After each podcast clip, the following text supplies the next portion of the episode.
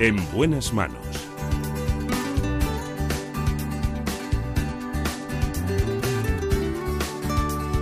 El programa de salud de Onda Cero.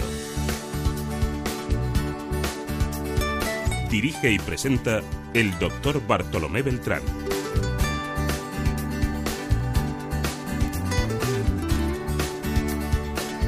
Muy buenos días, me alegro mucho de saludarles. Abrimos los ojos y vemos el día. Pero a veces no se puede con nitidez. Hay escozores, picores, molestias en los párpados o quizás ojo seco. Más de 5 millones de españoles padecen ojo seco.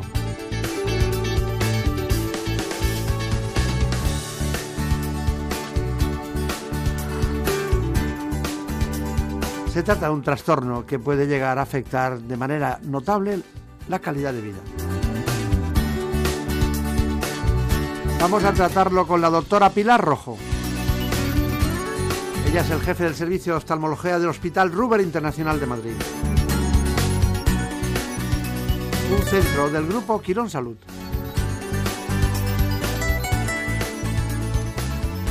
Hemos pedido a los compañeros del programa ¿Qué me pasa, doctor?, que nos centren en este asunto con este informe. El 30% de las consultas oftalmológicas están relacionadas con el ojo seco, un trastorno que padecen más de 5 millones de personas en España. Esta patología se produce cuando hay una escasa producción de lágrimas y la córnea se seca, provocando irritación, quemazón, sensibilidad a la luz, sequedad, dolor, sensación de arenilla, visión borrosa o fatiga ocular. Y además, según los expertos, estos síntomas son más habituales por las mañanas.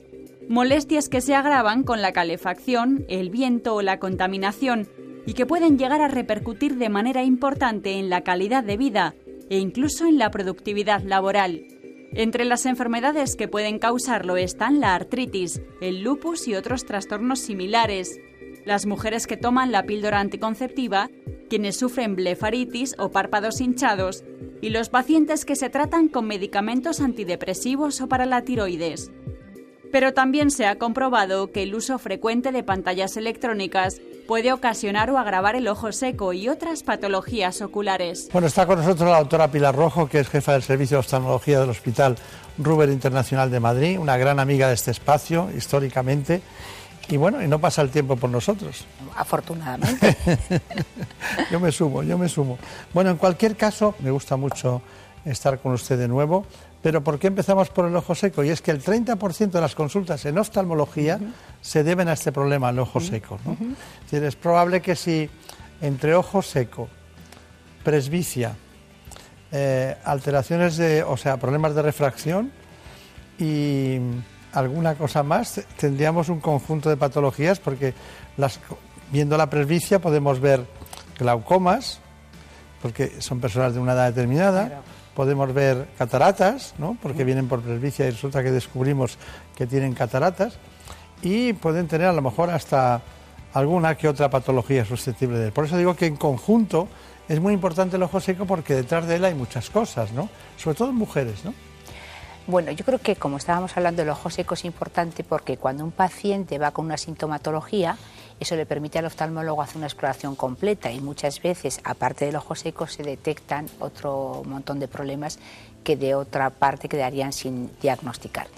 Eh, ¿Por qué en mujeres? Pues tiene usted razón. En mujeres porque la mujer tiene algo sobreañadido al ojo seco, que es las alteraciones hormonales. El ojo seco es, es una patología, como decimos muchas veces, multifactorial. No hay un ojo seco solo. Hay un ojo seco muy unido a problemas ambientales, a enfermedades asociadas, al uso de medicamento, al uso de los ambientes cada vez que trabajamos más con ambientes más cerrados, con menos humedad, con más pantallas que parpadeamos menos. O sea que el ojo seco es un compendio en general de muchas cosas, por eso es tan frecuente. Y eso provoca, eh, el ojo seco provoca dificultades para leer, para conducir, para trabajar delante del ordenador, para ver la televisión, ¿no? O sea, molesta. Claro, el ojo seco tiene dos problemas. Uno, convencer al enfermo, que es la primera frase que es muy destructiva, pero es una realidad, que no se cura. Entonces, lo primero que tienes que decirle al paciente es, mire, vamos a buscar eh, los medios, las gotas, las lágrimas, que sustituya lo que usted no produce, pero lamentablemente usted va a tener que aprender a convivir con esto. Y esto sin ser una patología grave que le vaya a dejar ciego, que le vaya... Sí que es una patología que incordia su vida diaria, pues porque le produce picor, escozor, sensación de arenillas, se cansan al leer, están incómodos. Bueno, pues una serie de factores comunes a otras patologías, pero que en este caso es, muy molesto convivir con ellos. Claro. Bueno, eh, le voy a, los binomios me encantan. Yo le pregunto, eh, píldora anticonceptiva y ojo seco. Obviamente ayuda, ayuda al ojo seco. Eh, depende un poco de, qué partamos. O sea, también partes de un sujeto que tiene. No vamos a dar píldoras anticonceptivas para ayudar a José, pero si es verdad. No, no, no. Eh, también depende. Lo primero que hay que valorar es qué tipo de lágrimas tiene ese paciente. O sea, el paciente no solamente es la cantidad de lágrima que tiene, sino la calidad. Antiguamente todo esto no se sabía ni se estudiaba, entonces cantidad de pacientes que estaban etiquetados de una conjuntivitis crónica, pues eran problemas lagrimales. En el momento que se ha sabido más de este tipo de patología, de cómo funciona la lágrima, de la importancia de la lágrima, pues es verdad que se ha podido unir a muchos otros factores. Entonces, si un paciente tiene una cantidad de lágrima y una calidad buena, aunque tome anticonceptivos, no va a pasar nada. O sea, que no es que el anticonceptivo produzca un ojo seco, sino que empeora el ojo seco, que sería otro concepto. ¿Y, ¿Y la blefaritis y ojo seco? Ah, eso es importantísimo porque eh, el ojo seco se produce, entre otras cosas, como hemos dicho, no solamente por la cantidad de lágrima que tenemos, sino por la calidad. Cuando hay una blefaritis, que es una inflamación del borde libre de los párpados, eso hace que todas las glándulas que desembocan en ese borde libre y que aportan a la lágrima la grasa están deficitarias y por lo tanto, unido a la blefaritis, siempre hay un ojo seco. Entonces, por lo tanto, el tratamiento de la blefaritis lleva implicado una mejoría del ojo seco. Está muy bien. Estamos aprendiendo muchas cosas. ¿Y por qué no se hablaba hace 20 años del ojo seco? ¿O ya se hablaba? Hace 20 años se empezó a hablar del ojo seco. De hecho, yo tuve la suerte de trabajar con uno de los mm, doctores que hizo un tratado más importante de ojo seco, que fue el profesor Murube. Vamos, que es el profesor Murube. Y él fue un verdadero pionero en empezar a pensar que esto del ojo seco era una realidad. Entonces se etiquetaba más. De ahí a este momento se han aprendido conceptos como superficie ocular, como calidad de lágrima, como blefaritis asociada, como eh, fenómenos hormonales. O sea que ha habido todo un desarrollo importantísimo en el conocimiento de la lágrima y su importancia. El profesor Murube, usted, usted colaboró en su primer libro, que fue una tesis doctoral. Yo siempre digo que tenía un tamaño así, envuelta en color rojo, y que hablaba de la lágrima. Me llamó la atención porque decía, ¿cuáles son la composición de la lágrima? Y me extrañaba la lágrima decía, la lágrima tiene potasio, tiene, magnesio, tiene, de, todo. Pero luego no es, no es lo mismo una lágrima, el contenido que tiene una lágrima, cuando es se llora por dolor, que cuando se llora de alegría. Claro, es que él, descubrió todo un capítulo y hicimos un estudio muy bonito y muy interesante, no solamente de la calidad de la lágrima o de las cualidades de la lágrima, sino de los tipos de llantos que hay, que eso es otro capítulo muy interesante, como uno llora más de lo que se cree, pues por emoción, por dolor, o sea, no hay solamente un lagrimeo físico, sino un lagrimeo emocional, un lagrimeo reflejo, o sea, que la lágrima, que era una gran desconocida, en este momento forma parte de, una, de, un sistema importante de estudio dentro del ojo. Claro. Eh, el libro recuerdo que es algo así como... Dacriología, básica. La criología básica. ¿Por qué? Explícalo, ¿por qué dacriología? Eh, porque esa palabra procede del griego y el profesor Muru era también un gran estudioso de, de, toda la etimología de las palabras, ¿no? Entonces por eso se llamaba. Y ese libro era un gran compendio, un compendio súper exhaustivo. No creo que posteriormente haya habido nada que lo haya superado en cuanto a estudio sistemático de todos los capítulos. Entonces, en lugar de en el Ruber, como está usted ahora, en el Ruber Internacional, ¿estaban en el Ramón y Cajal? Sí, nosotros... ¿O, eh, era, o era, de Canarias? Eh, eh. bueno, él precedía de, de Canarias, pero él inauguró el Hospital Ramón y Cajal, fue el jefe de servicio durante 25 años y, juntos trabajamos ahí ese mismo tiempo. Está bien, está bien. Bueno, es una historia apasionante y, bonita, ¿no? Y con final feliz en todos los sentidos. Gran parte de los pacientes que acuden cada tarde a la consulta acuden por estos problemas. ¿Y por qué cada vez son más? Pues porque cada también es verdad que trabajamos más con pantallas, con ordenadores, parpadeamos menos.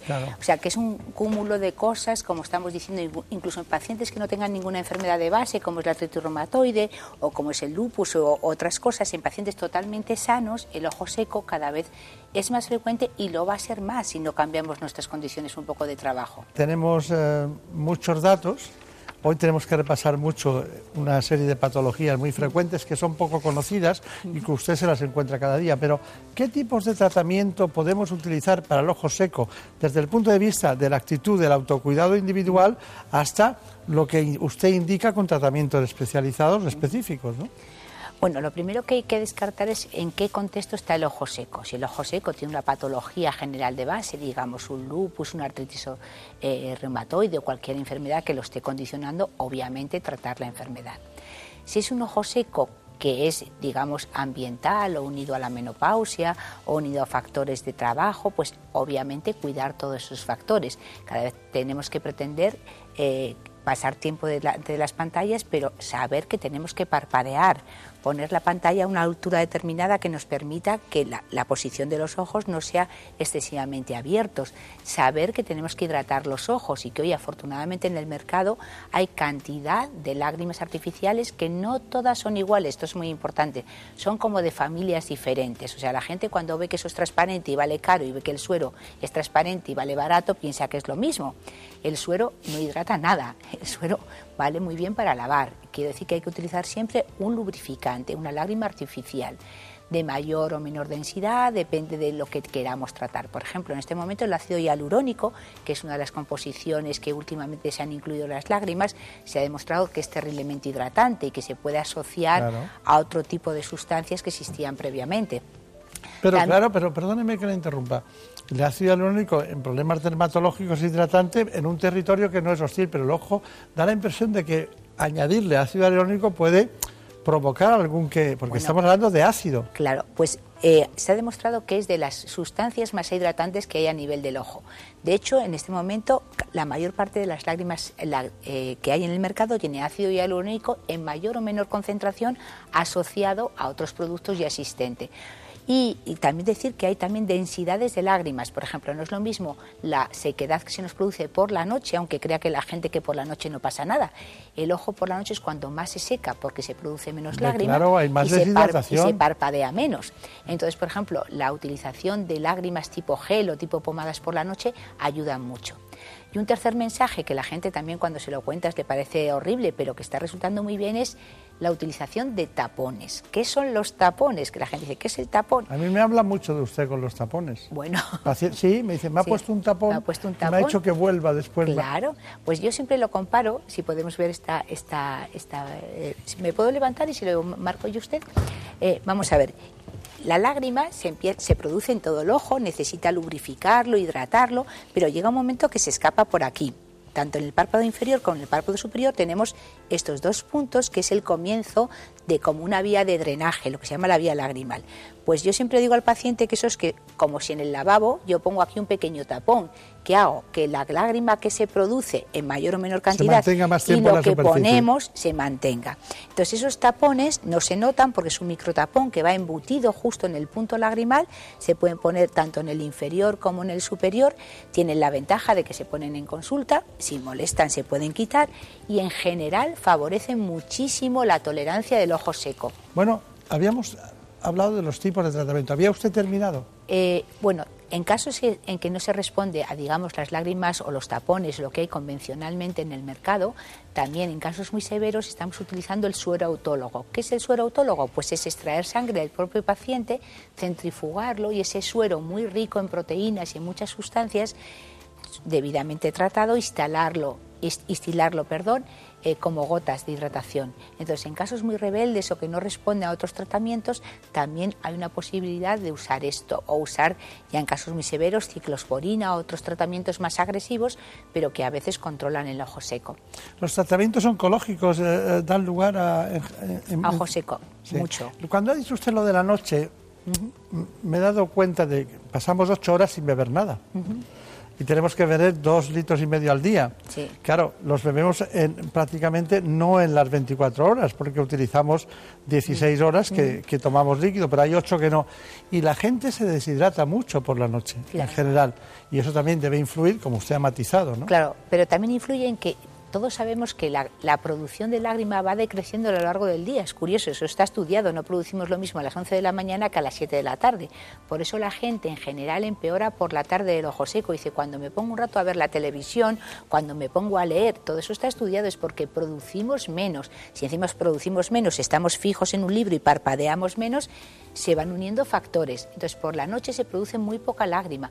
Y encima el párpado del que ahora hablaremos es muy importante porque con cada parpadeo distribuimos la lágrima. Si por la noche no hay parpadeo y no digamos ya si hay una mínima apertura por la noche que el ojo se queda un poco entreabierto, son factores que desecan más y favorecen más que mucha gente diga por la mañana es que no me puedo despertar porque se me pega el, el párpado al ojo. En cualquiera de los casos, aquí lo importante es que nosotros hemos preparado eso, porque usted le llamaba oclusión canalicular. Sí, ¿no? ¿Eh? oclusión canalicular. Bueno, y, y a mí me dicen, no, es que he ido a la doctora eh, Pilar Rojo y me ha puesto eh, un tapón. Y la gente se sorprende, ¿no? Sí. Bueno, usted lo ha explicado como si fuera, pues yo qué sé, cualquier recinto que tiene para que no se vaya el agua. La cirugía es uno de los métodos más eficaces para solucionar el síndrome de ojo seco mediante una oclusión de los canales lacrimales, eliminando así los molestos síntomas que provoca. El paciente viene refiriendo una serie de sintomatología muy variada, fundamentalmente escozor y sensación de cuerpo extraño. El paciente te refiere casi siempre sensación como de arena o tierra dentro del ojo. En realidad, ¿esto qué traduce? Pues traduce que el ojo se queda seco. Se queda seco porque no tiene suficiente lágrima como para lubrificar. La lágrima se produce en la glándula lagrimal principal y luego el ojo tiene como un sistema de tuberías por donde va a evacuar el líquido. Entonces, ¿nosotros qué hacemos? Yo siempre se lo explico al paciente como comparándolo con un lavabo. Usted imagínese que por el grifo cae muy poca agua, pero si yo pongo el tapón, esa cantidad de agua que cae, aunque sea pequeña, queda retenida. Pues en el ojo hacemos lo mismo. Al colocar ese tapón que han visto ustedes en el punto lagrimal, que es por donde la lágrima sale del ojo, realmente lo que estamos haciendo es evitar que esa lágrima se pierda. Entonces, tanto la lágrima que el paciente produce como cualquier sustitutivo que nosotros pongamos queda más tiempo retenido. La oclusión ocular puede ser parcial o total, mediante tapones, parches o cauterización por láser, pero siempre es reversible y su efecto es inmediato. La oclusión del punto lagrimal es muy, muy agradecida. La gente al principio cuando tú se lo dices se, siente un poco reticente porque eso de que le pongas un tapón en el ojo o que le hagas una cirugía, pero realmente mejora, pues yo diría que en un 80-85% la sintomatología del paciente, porque dése cuenta que es por sentido común. Tú estás haciendo que ese ojo retenga más la cantidad de lágrima que produce o cualquier producto que tú le estés aportando. Anda. La he visto de verde hoy, como el marco del programa. Y de la sexta, que es todo, todo verde. Todo verde. Bueno, eh, claro, que estamos hablando del contenido líquido de lo que cubre la córnea, pero nos falta algo que se mueve en los dos sentidos, que son los párpados. Patología, o sea, yo le digo, patología de los párpados. Bueno, eso podría ser una clase completa.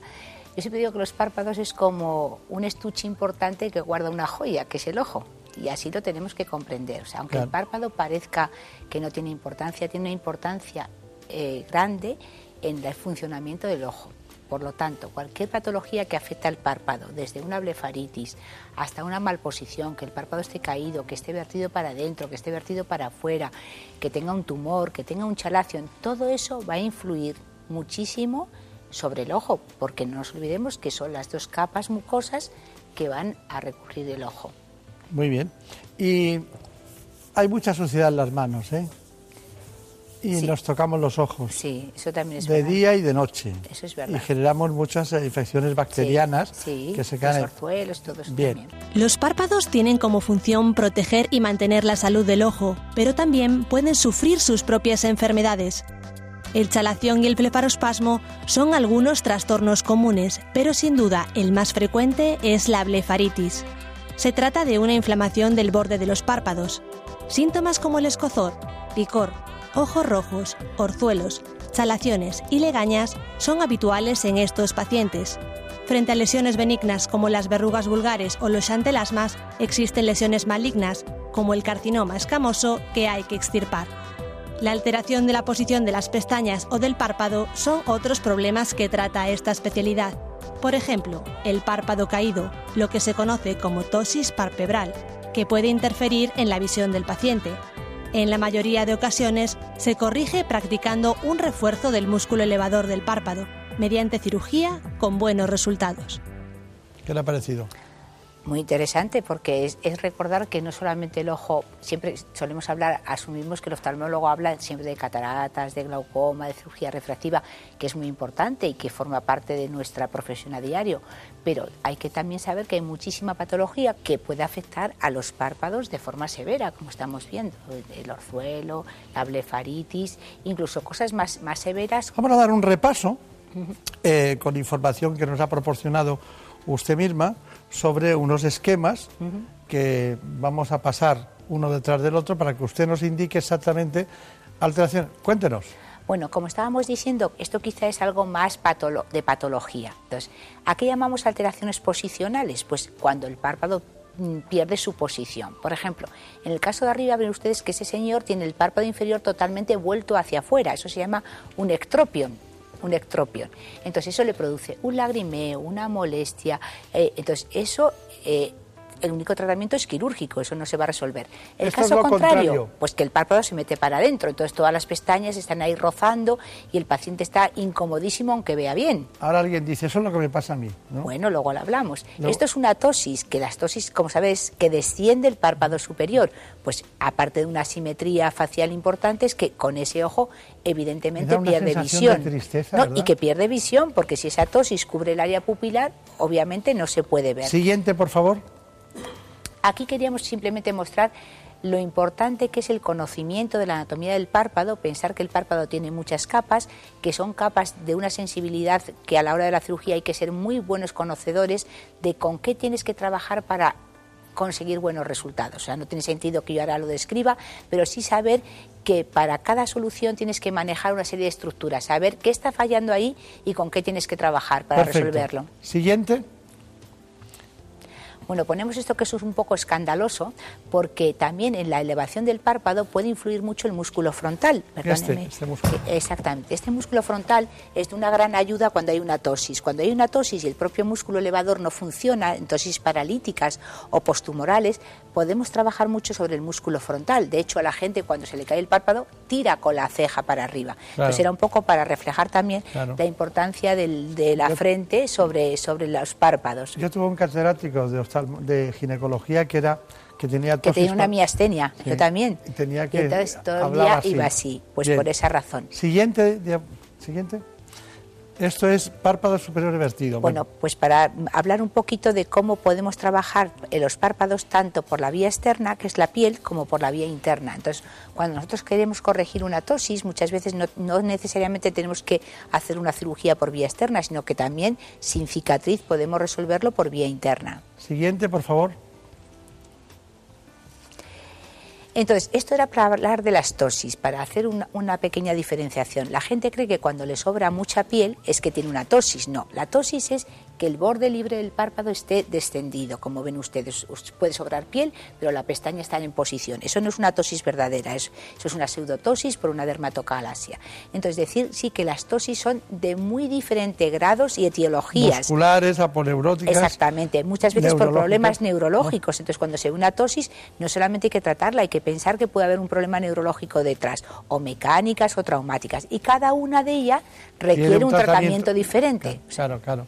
Entonces, Sabiendo la causa podemos... Claro, entonces era un poco, y, dependiendo de la severidad, por ejemplo, no es lo mismo corregir esta tosis, que se ve que es una tosis aponeurótica, que es por una desinserción del músculo, que esto que es una tosis traumática, y que por lo tanto aquí, si no utilizamos el famoso músculo frontal no va a haber nada que hacer sobre este párpado. Y además es curioso que las neurogénicas, las neurológicas, son bilaterales, mientras que las traumáticas son unilaterales. ¿Mm? o sea que es un poco para que el concepto de las personas sepan que hay un montón de patología que afecta al párpado y que pueden cubrir causas muy diferentes. Muy bien, siguiente, por favor. Bueno, tratamiento quirúrgico. el tratamiento de la tosis siempre es quirúrgico, es lo que queríamos decir. Cuando la gente dice, no, tómate unas vitaminas, date una mm. pomadita, date una crema, pues que no hay que perder el tiempo, que realmente el tratamiento es trabajar directamente, si es siempre que es posible, sobre el propio músculo elevador acortándolo, fortaleciendo, para conseguir, pues fíjese, con solamente contratar el músculo elevador, qué buen resultado se ha conseguido en esta paciente. Está bien, ¿Mm? maravilloso. Bueno, ¿tenemos alguna finalmente? Pues no sé si quedará algo. Sí. Ah, bueno, esto era simplemente para decir que cuando realmente hay una tosis muy severa, postumoral, postraumática y no podemos utilizar el propio párpado, que es lo que todos los oftalmólogos queremos, siempre el músculo frontal nos ayuda muchísimo. Entonces hacemos lo que se llama un colgajo de músculo frontal, que lo vamos a trasladar, lo vamos a enganchar al párpado para que nos ayude a elevar. Este sería un caso de, esta, de esta patología. Claro. ¿Y la última? Bueno, estos son ectropion, curiosamente producido después de una cirugía plástica. ¿eh? Entonces, ah. que realmente cuando una cosa es tan severa, fíjese lo que se le ha producido a este señor por quitarle unas bolsas, pues hay que trabajar con muchísimas cosas, con injertos, con tiras tarsales, con tal, para lograr recuperar un aspecto más o menos normal del paciente. Y finalmente creo que quedaba algo que queríamos eh, reseñar, no sé si está por ahí, ¿qué es esto, las blefaroplastias? Dese cuenta la diferencia. A esta señora le sobra muchísima piel, pero el borde del párpado está en su posición, es decir, no tiene una tosis, tiene un exceso de piel. Fíjese, esto es lo que se llama una dermatocalasia. Así que bordean ustedes la, cirugía plástica ocular, la oculoplastia. Claro, la oculoplastia. Entonces, muchos oftalmólogos, esto lo pueden hacer o los cirujanos plásticos o los oftalmólogos que nos dedicamos también un poco a oculoplastia, pues haciendo lo que se llama las blefaroplastias, sean del párpado superior, del inferior o de los cuatro párpados. Entonces, un poco para que quede una idea de toda la patología que pueda afectar al párpado. Bueno, ya sabe usted que el tiempo es muy importante en estas cuestiones. Nos queda solo una cosa.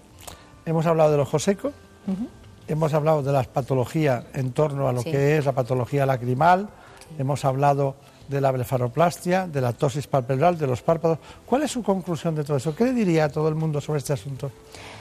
Bueno, pues que el párpado, como he dicho, puede ser sustrato de muchísimas patologías, unas más benignas y otras menos benignas, y que el tratamiento del párpado dese cuenta que lo que realmente da expresión a la cara, da expresión al ojo, es el párpado. O sea, que cualquier asimetría del párpado, cualquier error en un párpado, cualquier diferencia de altura en un párpado, va a modificar muchísimo la expresión del paciente. Por lo tanto, el cuidado del párpado, el tratamiento del párpado, es fundamental que quirúrgicamente se haga bien. Eh, digamos una cosa, no se cura el ojo seco no se cura el ojo seco. Lo ha dicho usted al principio. Sí, lo, y luego hemos hablado de muchas soluciones. Pero lo vuelvo a decir porque yo creo que además si tú ese, ese, mensaje lo das al paciente, el paciente se queda más contento porque sabe que va a convivir con ello. Si no parece que es que todo lo que le estás mandando le va a ir mal. Muy bien. Lo, lo, mejor también de los pacientes es que no les queda más remedio que convivir con usted y eso es una suerte, claro. bueno, en cualquiera de los casos, doctora Pilar Rojo, como siempre, ha sido un placer. Muchas Igualmente, gracias. por su invitación. Ya sabe usted que es mi oftalmólogo de referencia. ¿eh? Siempre que me llega alguna patología, pues ahí estamos. Y de vez en cuando son de este tipo. Bueno. En muchas ocasiones. Muchas, gracias. a ustedes. Gracias. En buenas manos. El programa de salud de Onda Cero. Dirige y presenta el doctor Bartolomé Beltrán tantas ganas de mirarte que no sé ni dónde empiezan, menos dónde se terminan. Tengo un corazón que me reclama, porque diablos te dejé que te escaparas de mi vida. Tengo un montón de sueños rotos y diez mil atardeceres esperando que regreses. Tengo que decirte lo que siento, pues no puedo darme de... La epilepsia o epilepsia. En este caso en niños y adolescentes. En el programa de hoy contamos con el doctor Daniel Martín Fernández Mayoralas.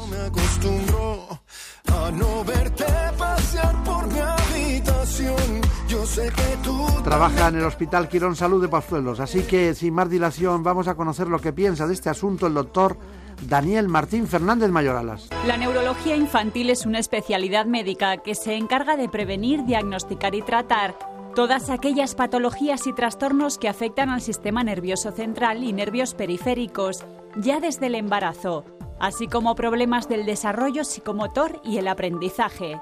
Y es que los expertos señalan que existen algunas afecciones neurológicas en las que el diagnóstico precoz permite un tratamiento más adecuado y un mejor pronóstico para el futuro y desarrollo del niño, evitando o deteniendo en muchas ocasiones la progresión del daño neurológico. Entre las patologías frecuentes están las cefaleas, la epilepsia infantil, los trastornos del sueño como el insomnio o trastornos del movimiento como los tics. Está con nosotros el neurólogo infantil, concretamente el doctor Daniel Martín. ¿Qué tal? ¿Cómo se encuentra? Muy bien, muchas gracias. Bueno, usted se dedica en realidad a la neurología pediátrica y lo hace en varios hospitales o en algunos hospitales. Creo que en el Ruber de Juan Bravo, ¿no? Exactamente, y en el Hospital Universitario Quirón de Pozuelo también. Muy los bien. dos sitios. Muy bien. Dígame una cuestión. Eh, ¿qué- ¿Cómo definiríamos eh, la neurología infantil? Eh, ¿Hasta qué abarca y dónde abarca? Y luego, defíname exactamente cuáles son las patologías más frecuentes que usted ve. ¿Le parece? Sí. La neurología infantil abarca la patología que afecta al sistema nervioso mm, desde el nacimiento y a veces incluso nos consultan para, para niños que aún no han nacido también, a veces, ¿no? Del diagnóstico prenatal podemos ser una herramienta también importante hasta la época del adulto, ¿no? A veces nos quedamos viendo pacientes un poco más mayores también, pero porque los llevamos viendo tiempo, ¿no? Con la culminación del desarrollo, digamos que acabaría un poquito la especialidad infanto-juvenil, que es la que me dedico.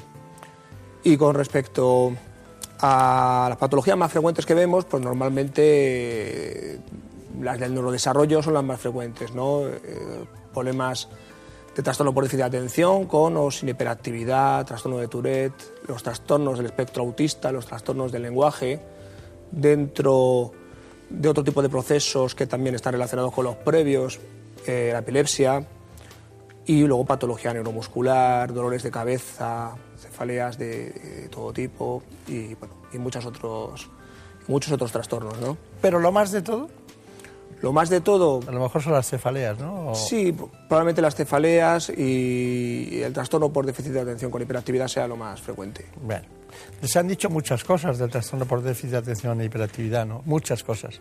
Sí. Luego me dirá usted cuáles son las verdades y mentiras del déficit de atención, o sea, porque me, me lo centra, es decir, que, cuáles son las, las cuestiones básicas a tener en cuenta cuando hay un trastorno y cuando no lo hay o puede ser de otra cosa, ¿no? Y cuando los padres deben preocuparse y cuando no deben preocuparse. ¿Le parece bien que enfoquemos el trastorno ese de esa manera después? Sí, Bien, pues estamos aquí con el doctor Daniel Martín, estamos hablando de eh, neurología pediátrica. Él me decía que eh, lo más frecuente en las consultas pueden ser las cefaleas, aunque hay pacientes que pueden tener trastornos del lenguaje, el autismo, hablaremos de las dos cosas, pero déficit de atención e hiperactividad. ¿Cuándo los padres eh, deben alarmarse? ¿Con qué síntomas deben decir vamos al, al, al neurólogo, al neurólogo pediátrico? ¿O bien cuando simplemente son cosas que se confunden? ¿O eh, en cuáles son las actitudes que deben tomar? ¿Verdades y mentiras? ¿Mitos de la, del déficit de atención por la actividad? Bueno, realmente son, son muchas preguntas, ¿no? El trastorno de atención con o sin hiperactividad, porque digamos que puede englobar las dos cosas. Eh, es, una- es un diagnóstico de la Organización Mundial de la Salud, aparte de ser de los manuales estadounidenses, es un diagnóstico también OMS, ¿no? Y es un trastorno real, obviamente, ¿no? Hemos tenido algunos problemas con, con gente que habitualmente no se dedica especialmente al mundo de la medicina, porque no hay una controversia especial dentro del mundo científico al respecto. Los síntomas tienen que venir eh, dados eh, por dos motivos fundamentales. ¿no? Por un lado tendríamos el eje impulsividad y el eje hiperactividad, niños muy inquietos, niños muy movidos o que se levantan en clase. Por otro lado, impulsivos que eh, responden a preguntas antes de, que éstas sean contestadas, por ejemplo. Por otro lado, tenemos la parte de la atención, la concentración, organización, planificación. Y yo creo que hay una palabra que fundamentalmente debería de ser la que guiara el proceso de principio de evaluación diagnóstica, ¿no? y esa es repercusión, o llamémosle de otra forma, sufrimiento. Es decir, en toda la patología neuropsiquiátrica en general, muchas veces no es un asunto cualitativo, ¿no? De, qué síntomas tengo, sino cómo repercuten en mi vida. ¿Me producen sufrimiento no me producen sufrimiento? ¿no? Porque muchos síntomas los podemos tener personas que no tenemos eh, TDAH, que no tenemos ningún problema, pero el asunto fundamental me- es, me parece que a mi hijo esto lo está afectando de una forma negativa y eso es algo significativo y entonces se puede comenzar un proceso de evaluación que no siempre lleva implícito que haya un diagnóstico final, pero sí creo que se debe de evaluar para ver si realmente hay un problema o no lo hay. Sí, pero mire una cosa, eh, el dolor eh, sabemos dónde puede estar en una, en una enfermedad, el dolor, y lo podemos seguir y estudiar y evaluar, pero el sufrimiento... O sea, la repercusión, usted ha dicho la repercusión, el sufrimiento, eh, es asunto cualitativo ¿no? que, ha manifestado usted. Entonces, ¿cómo lo, cómo lo percibe usted? ¿Cómo, ¿Cómo lo diagnostica eso? Claro, el dolor, el, el dolor, el sufrimiento, la repercusión puede verse afectada a varias esferas. Por un lado tendríamos la familiar y la social, que involucra a la primera, ¿no? con, compañeros. El niño es impulsivo y a veces quiere imponer su juego, a veces ese niño eh, tiene problemas con los amiguitos porque los abraza impetuosamente o se ríen de él porque pero, se levanta Pero el sufrimiento es del propio niño o el que genera hacia los demás. Lo fundamental es el del propio niño. El del propio niño. El propio niño. Y hay veces que los niños cuando son más pequeños no son capaces de discernir eh, efectivamente hasta qué punto esos síntomas le afectan a él. No, no, no tienen esa conciencia tan clara, pero los padres podemos verlo que el niño no, no, muchas veces dicen los padres es que no es feliz, ¿no? Porque es que le está afectando. O sea, no puedes, digamos, diagnosticar de un trastorno de ese tipo a un niño porque tenga algunos síntomas de hiperactividad, algunos síntomas de inatención. Tiene que haber una repercusión y esa repercusión es muy importante a la hora de comenzar un proceso diagnóstico que además debe de involucrar también hacer una serie de test neuropsicológicos, a veces tenemos que pedir pruebas médicas, analítica o electrocefalograma, depende del caso en cuestión, ¿no? no son estándar que hay que hacer en todos los pacientes, pero muchas veces se puede confundir con una epilepsia de tipo ausencia, en niños que son aparentemente muy despistados y lo que pasa es que no están, no están claro. porque están teniendo una crisis epiléptica de tipo, de tipo ausencia o muchos otros diagnósticos diferenciales. No sería muy arduo de explicar mm, todo, pero en general yo creo que un niño que está sufriendo, que tiene problemas a nivel social con los compañeros o que tiene un fracaso escolar importante, ese niño yo creo que hay que evaluarlo, ¿no? Con qué se confunde muy frecuentemente. Quizá con lo que más frecuentemente lo he visto es con el, trastorno específico de la lectura, ¿no? que llamamos la dislexia, que muchas veces se confunden y otras veces son concomitantes los dos, porque un diagnóstico no excluye a otro. Hay niños que tienen las dos cosas, incluso con un amplio pedigrí genético o familiar. Entonces yo creo que si de este programa tuviera que quedar algo claro es que sobre todo la palabra repercusión, ¿no? Esto le está afectando a mi hijo, vamos a evaluarlo, luego ya veremos. ¿De, cuánta edad estamos hablando en ese momento? ¿De cuántos años tiene ese niño? Que Sobre todo... Eh, porque estamos viendo un conjunto posible de niños, pero estamos ahora con uno, con unos concretos. ¿Ese, edad, ¿En qué edad está usted pensando? Sobre todo a partir de los seis años. Seis años. ¿Y han llegado tarde a la consulta? ¿Deberían haber llegado antes de los seis o no? Sí, eso es muy frecuente que pase, claro. Que pase. ¿Tenían que haber llegado a qué edad tendrían que haber llegado a la consulta teniendo ese sufrimiento, esa repercusión, esa sensación extraña? Me puede variar según el paciente. En el caso del TDAH, por ejemplo, no es un diagnóstico eh, digamos, dicotómico, no estoy muerto o estoy vivo, estoy embarazado o no lo estoy, sino que va, digamos, sumergido dentro de una serie de particularidades, como puede ser qué cociente intelectual tengo, cómo puedo compensar ¿no? esa falta de atención. Sí, pero la pregunta es, de aviso a los padres, es... Usted está pensando en un niño de seis años que es la edad más frecuente que, no que debute, sino que llegue a la consulta, pero debería llevar antes a lo mejor. ¿A qué mm. edad pueden empezar a verse esas cosas? Empezar a ver, podemos empezar a ver a partir de los 5. Los niños de 3, 4 años son muy inquietos, la mayoría. Yo creo que a partir de los 6 años es una buena edad. O sea, que atentos los padres a partir de los 5 para llegar pronto a la consulta y encontrar un buen diagnóstico. Nosotros hemos trabajado también este asunto, hemos preparado un informe del TDA que es eh, el déficit de atención e hiperactividad. El niño no para, no se entretiene solo, no escucha, nos pasamos la vida corriendo tras él. Son las frases más escuchadas en la consulta del psiquiatra y son los síntomas más visibles del llamado trastorno por déficit de atención con hiperactividad. La sintomatología aparece normalmente en la edad escolar y afecta a todas las áreas de la vida del niño, desde las relaciones personales al rendimiento escolar, la adaptación a la familia, el desarrollo emocional y sus relaciones sociales. Porque la hiperactividad no solo implica actividad excesiva, sino también inadecuada a la circunstancia social. El niño molesta a sus compañeros, no se integra en los juegos, incluso presenta problemas de interacción con sus padres o hermanos. La falta de atención le impide centrarse en ninguna tarea concreta, lo que implica aburrimiento, fatiga, baja motivación y como consecuencia baja autoestima. Además, estos pacientes presentan diversas comorbilidades como ansiedad, depresión, síndrome de Tourette y síntomas de esquizofrenia. Este trastorno, más predominante en los hombres, necesita un plan integral de tratamiento, ya que, en caso contrario, puede evolucionar hacia conductas violentas en la adolescencia, con fracaso escolar, problemas de adaptación o alcoholismo. Bueno, yo no quiero abandonar, hablaremos de la epilepsia o epilepsia más adelante, pero no quiero abandonar el déficit de atención. Eh, me ha parecido muy interesante lo que nos ha aportado.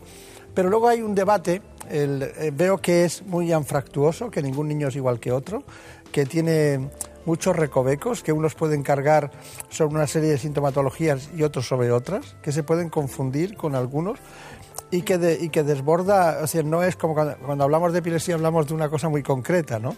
O eh, las cefaleas hay muchos tipos, pero también se puede acabar concretando, pero en el déficit de atención eh, cabalga sobre otras muchas cuestiones, que es el trabajo que tienen ustedes, ¿no?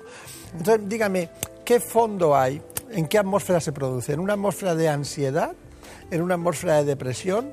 ¿En una atmósfera de angustia? ¿Cuál es? ¿De qué respiran esos niños en general? La realidad es que la mayoría de las veces esos síntomas, la mayoría, no debería decir en todos los casos, pero la mayoría de las veces esos síntomas son más eh, casi consecuencia, ¿no? O sea, los niños con déficit de atención se están acostumbrados a fracasar, están acostumbrados a tener puntos negativos en clase, están acostumbrados a ser a lo mejor despreciados por otros niños, tienden a tener ansiedad con mucha frecuencia, ¿no? La depresión es menos frecuente, la baja autoestima es muy frecuente y la ansiedad eh, la podemos ver con cierta frecuencia ellos se preocupan porque ven que las cosas no van bien. El asunto es que lo que hay que tratar es la sintomatología central, porque sí, claro, si tratamos lo otro, pero no ponemos remedio a lo que está produciendo eso, el niño no va a mejorar de una forma adecuada. Eh, hay, usted ha visto que hay mucha discusión internacional en el mundo científico sobre los tratamientos de los niños con déficit de atención. Eh, entonces, ¿dónde carga usted las tintas? Eh, ya, ya sabemos que cuando se trata la ansiedad, o la angustia que tienen estos niños, no se está tratando la causa, usted lo acaba de decir. Bueno, pero a pesar de eso se, dan eh, ansiolíticos y antidepresivos a este tipo de niños en muchas ocasiones.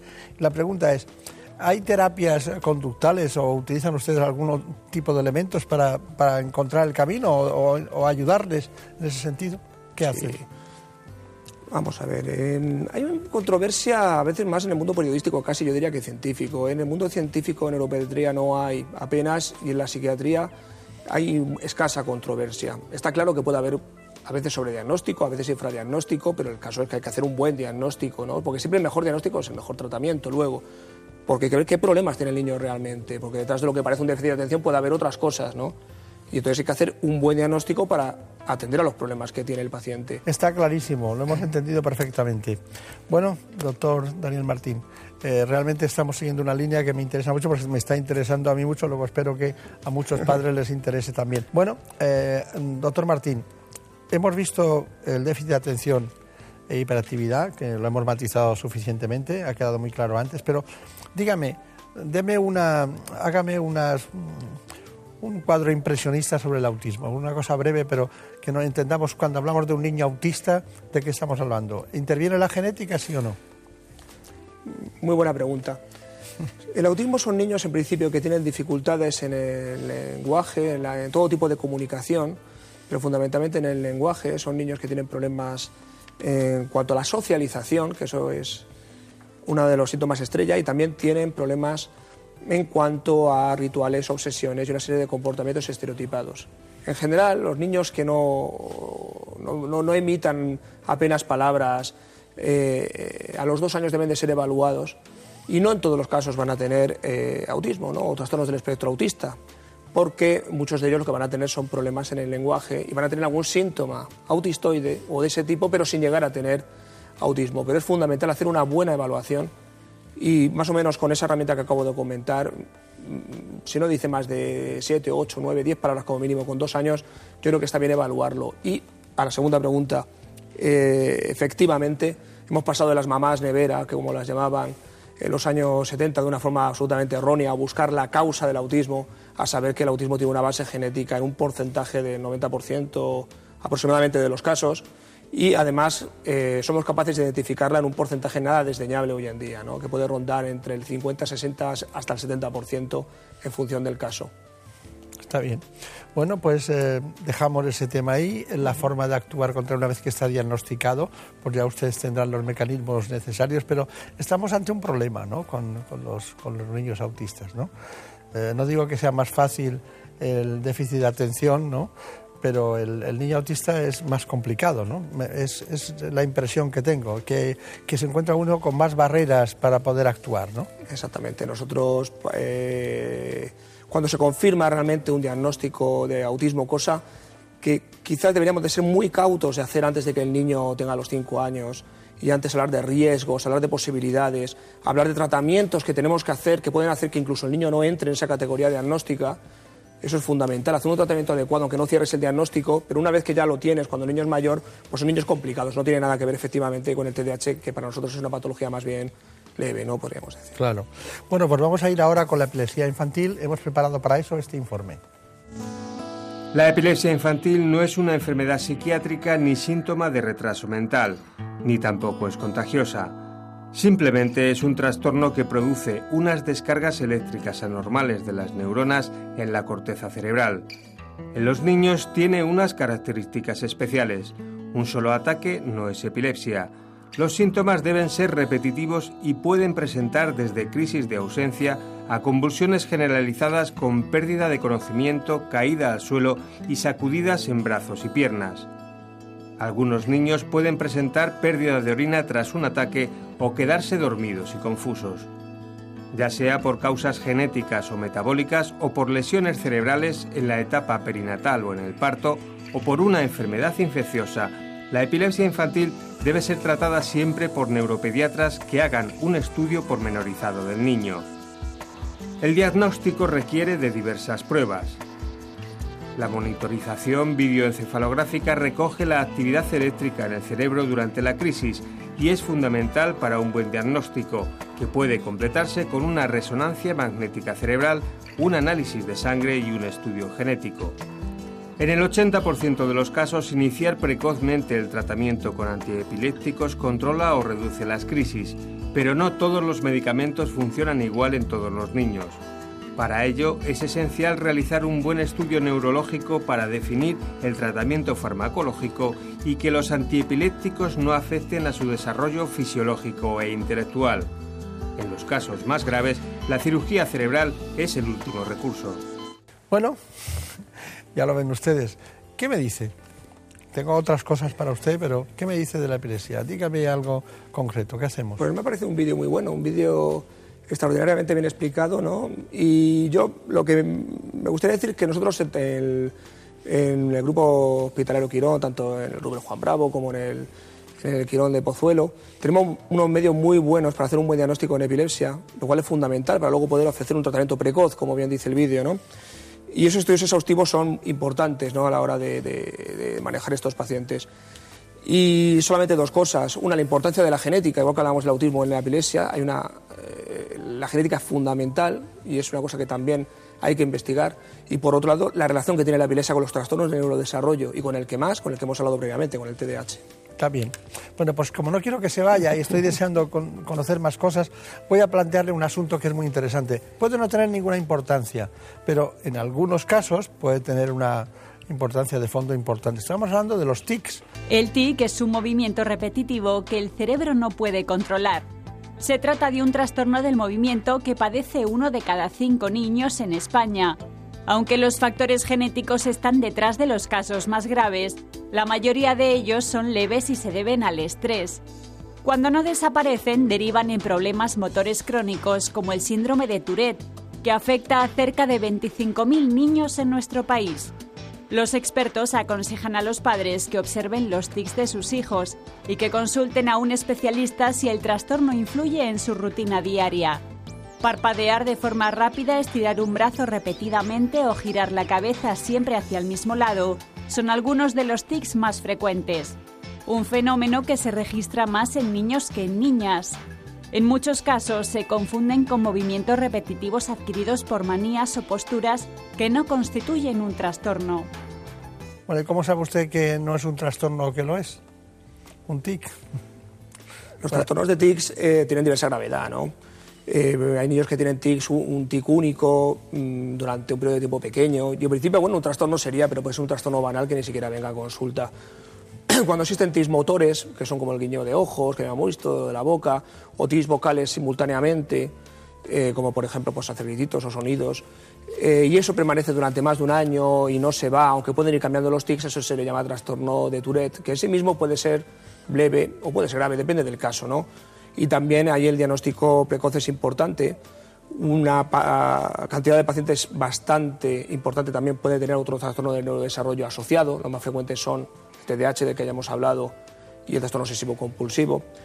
Y a veces hay que pedir pruebas médicas y, bueno, como digo siempre, el mejor tratamiento siempre es un buen diagnóstico. ¿no? El niño conviene ser evaluado, ¿no? sobre todo si lleva pues, meses y meses teniendo tics pues creo que puede beneficiarse de un diagnóstico y un tratamiento precoz, obviamente. Claro, o sea, padres que los niños en este momento tengan un TIC, eh, tengan la seguridad que si un TIC que dure más de seis meses deben acudir a la consulta de un neuropediatra, ¿no?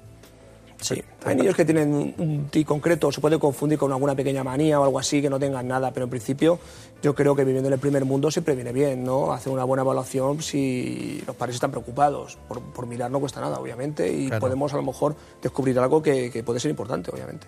Claro, claro. Sí, pero eh, estas manías de morderse las uñas o de estos de meterse la nariz en el dedo en la nariz o de tocarse el oído o de mm, guiñar medio ojo, eh, al final eso puede corregirse fácilmente porque no tiene ninguna importancia. Pero si es algo que sea más eh, como más neurótico en el sentido de, que sea una cosa inesperada, que sea una cosa que no es frecuente, que, no se ve, pues pasan seis meses y conviene ir al especialista. ¿Y qué se encuentra normalmente detrás de eso? La mayoría de los casos eh, son de etiología desconocida, digamos que son lo que decimos idiopáticos, ¿no? No hay, eh, digamos, una investigación genética tan avanzada en este terreno como puede haber, por ejemplo, en el tema que hemos hablado de autismo o en el tema De epilepsia pero subyace una base genética porque de hecho la mitad de los pacientes sus padres tienen tics, alguno de los dos progenitores, especialmente el varón, los tiene. Hmm. Bueno, eh, quería darle las gracias y, bueno, me, sorprende su apellido, segundo apellido. ¿Usted dónde nació? En Murcia. En Murcia. No, se, no se crea, es, como es una comunidad autónoma uniprovincial, pues no se crea que hay grandes, a lo mejor neurólogos infantiles hay pocos en Murcia, ¿no? Pues hay y son excelentes ¿Ah, sí? y debería de haber más. ¿Son pocos ustedes en España? Yo creo que sí, que es una cosa que habría que fomentar, ¿no? la neurología infantil. Es una especialidad maravillosa, creo que nos ocupamos además de un aspecto que gran parte es desconocido por, el gran público y creo que podemos mejorar la calidad de vida de nuestros pequeños. ¿no? Y, qué mayor, qué, cosa mejor podemos hacer en la vida que eso, ¿no? Claro. Y que seamos suficientes para atender a la gente como se merece. Está bien, pues reivindicamos aquí la neurología pediátrica. Muchas gracias, doctor Daniel Martín, y hasta pronto. Mucha suerte. Y a ustedes sindicales que seguiremos avanzando aquí en el mejor conocimiento de todas las patologías y para eso, como siempre, acuden a nuestro espacio los mejores especialistas. Muchas gracias y hasta pronto. En buenas manos.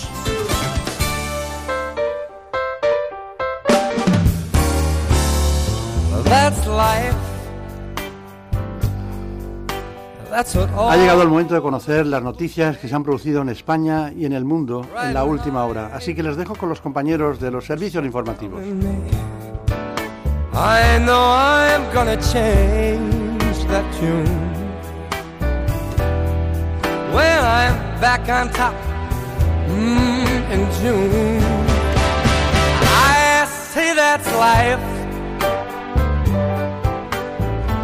funny as it may seem.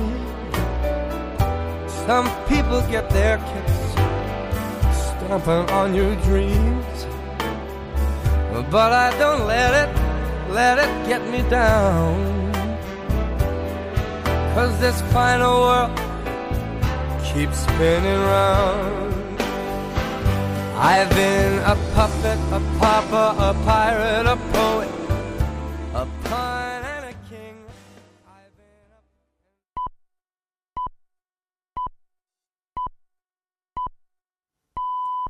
Son las 5 y las 4 en Canarias.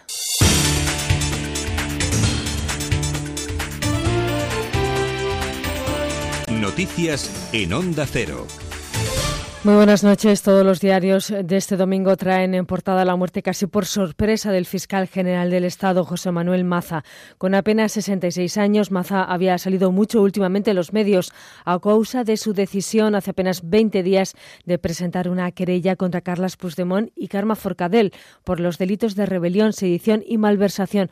Así es como comunicaba la decisión de la Fiscalía ha interpuesto sendas querellas por delitos de rebelión, sedición, malversación y otros conexos contra los principales responsables políticos de la Generalitat de Cataluña, que con sus decisiones y actos a lo largo de estos dos últimos años han producido una crisis institucional que culminó con la declaración unilateral de independencia realizada con total desprecio a nuestra Constitución el pasado 27 de octubre. En las últimas horas se han sucedido las condolencias por la muerte del fiscal general. Los reyes han enviado telegramas de pésame a la viuda de Maza y a la Fiscalía. También destacan los mensajes del Tribunal Supremo y del Consejo General del Poder Judicial, que han emitido sendos comunicados en los que lamentan el fallecimiento del fiscal general.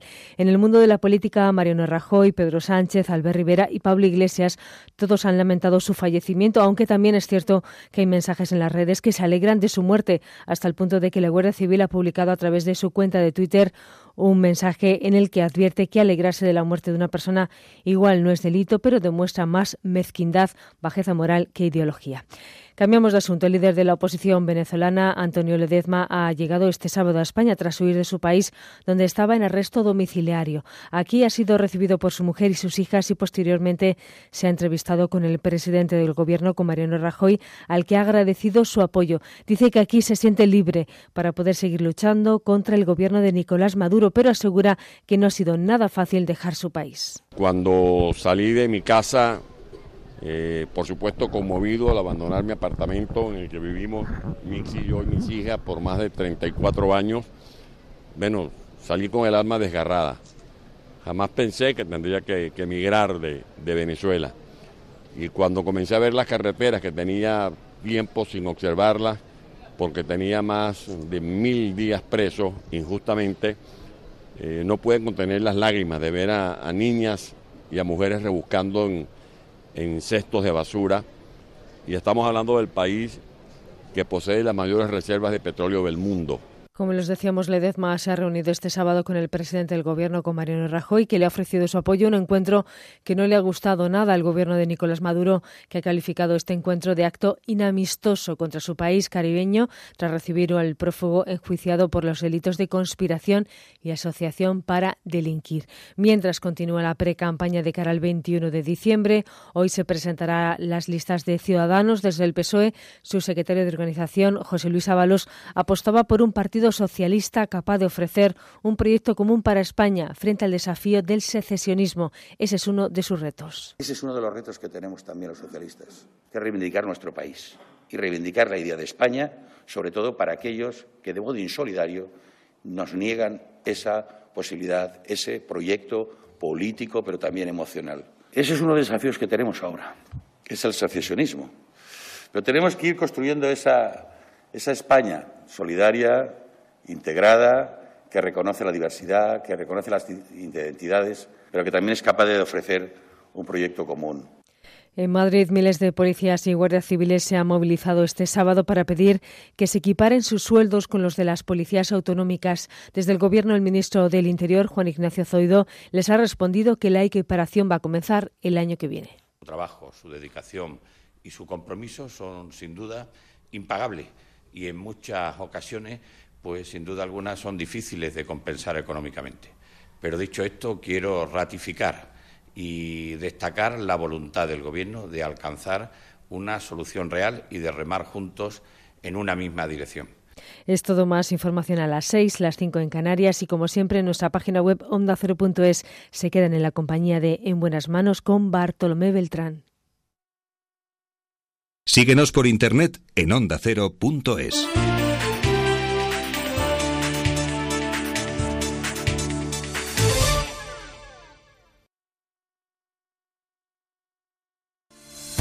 El humor de sociedad imitada Los fines de semana con Isabel Gemio. Vámonos a la casa de Bertín Osborne. Hoy, en Tu Partido No es el Mío, Pablo Iglesias. ¿Cómo estás, fenómeno?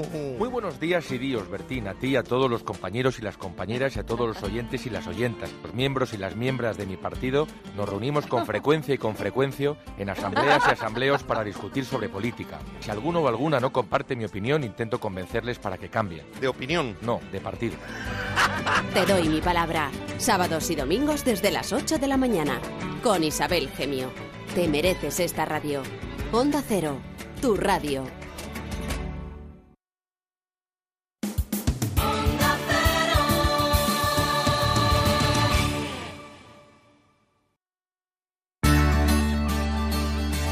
En buenas manos. El programa de salud de Onda Cero. Dirige y presenta el doctor Bartolomé Beltrán.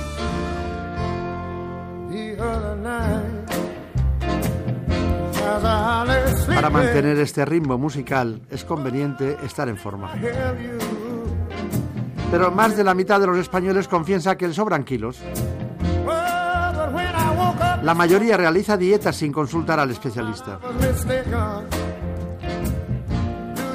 Hoy viene aquí, a este espacio, una de las grandes especialistas en endocrinología y nutrición. Trabaja en el Hospital Gregorio Marañón de Madrid. Es la doctora Susana Monereo.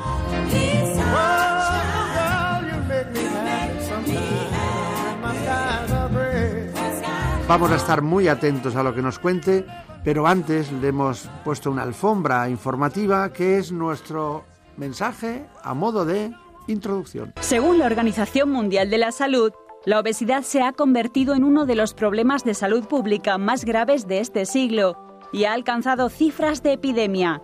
Ya afecta a unos 500 millones de personas en todo el mundo. En España la obesidad se ha disparado en los últimos 25 años y es el país con mayor tasa de Europa. Los expertos coinciden en que el sedentarismo y el aumento del aporte calórico son las principales causas de la obesidad. Y para combatirla es preciso llevar una dieta equilibrada baja en grasa en la que haya una disminución de la ingesta de calorías, acompañado de ejercicio físico.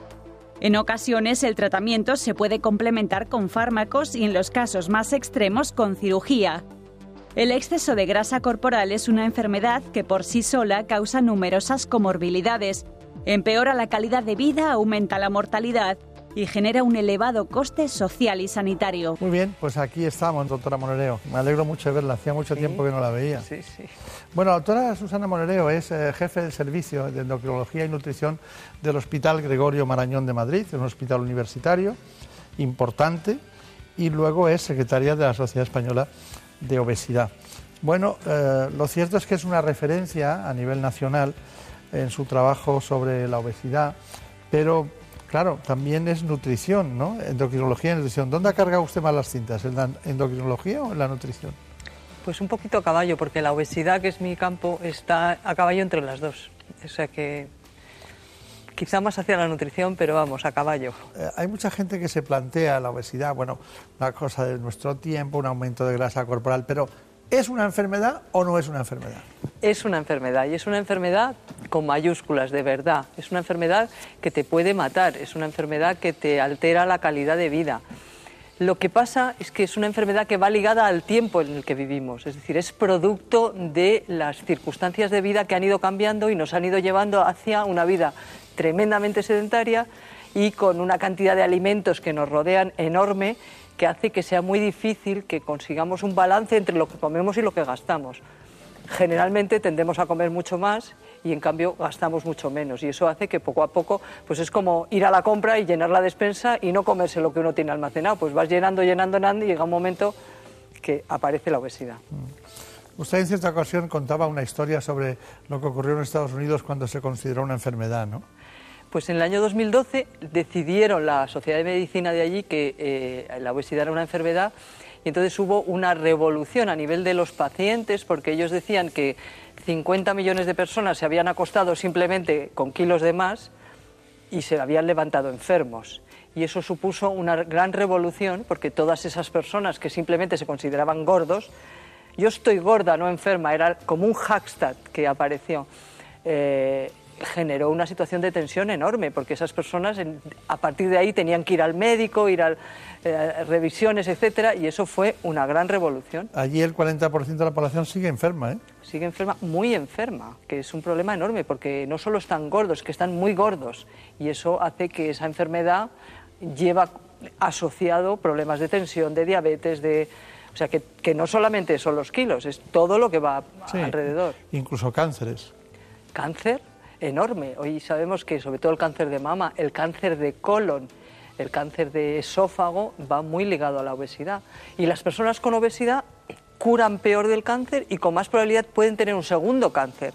Entonces, hombre, yo creo que hay que, hay que pensárselo. Claro, claro. Eh, pero la pregunta es, ¿por qué engordan las personas? ¿Por qué engordan? Pues engordamos, y hablo en plural porque es algo que, de lo que no nos libramos nadie. O sea, yo creo que eh, el engordado no me sea coqueta, porque no está gorda. No, pero porque me cuido. O sea que... Bueno, que, podría engordar si quisiera. Podría engordar, como me descuido, engordo. Entonces, creo que es mucho más fácil hoy en día engordar que estar delgado. O sea, yo diría que hay que luchar contra la obesidad o contra el engorde como nuestros padres lucharon contra el hambre.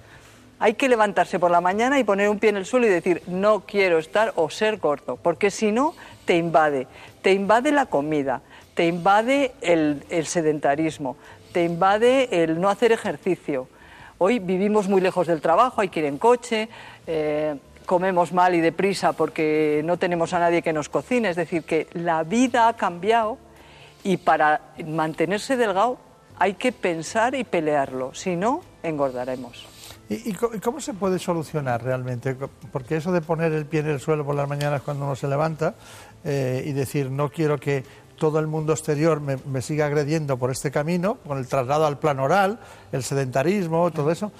Eh, bueno, hay muchas maneras de luchar por eso, incluso muchos negocios en torno a la obesidad, ¿no? Pero, ¿cuál sería la manera más práctica y más cómoda de solucionarlo?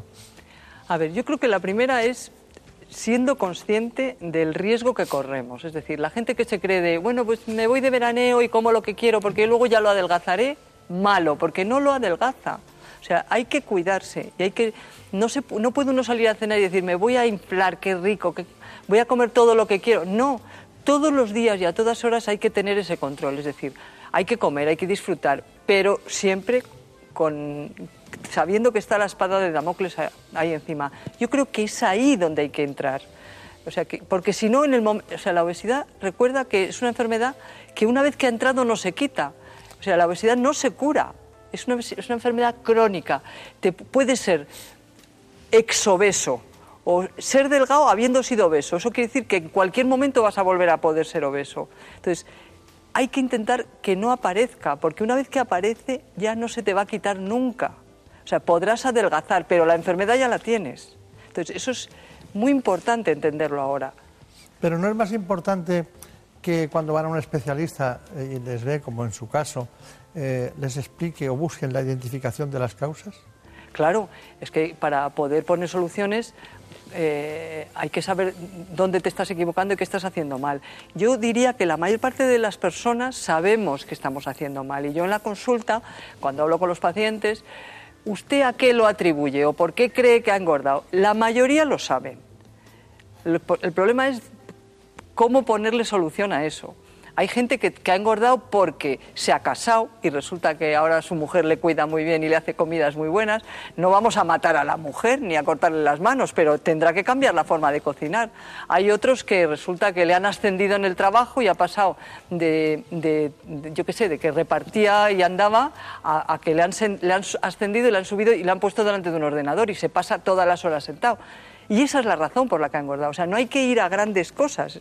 La vida cambia y, y ese pequeño cambio es lo que te hace engordar. ¿Qué consecuencias tiene, por ejemplo, el realizar una dieta? Alguien hace una dieta sin ir a un especialista. ¿Se puede hacer eso?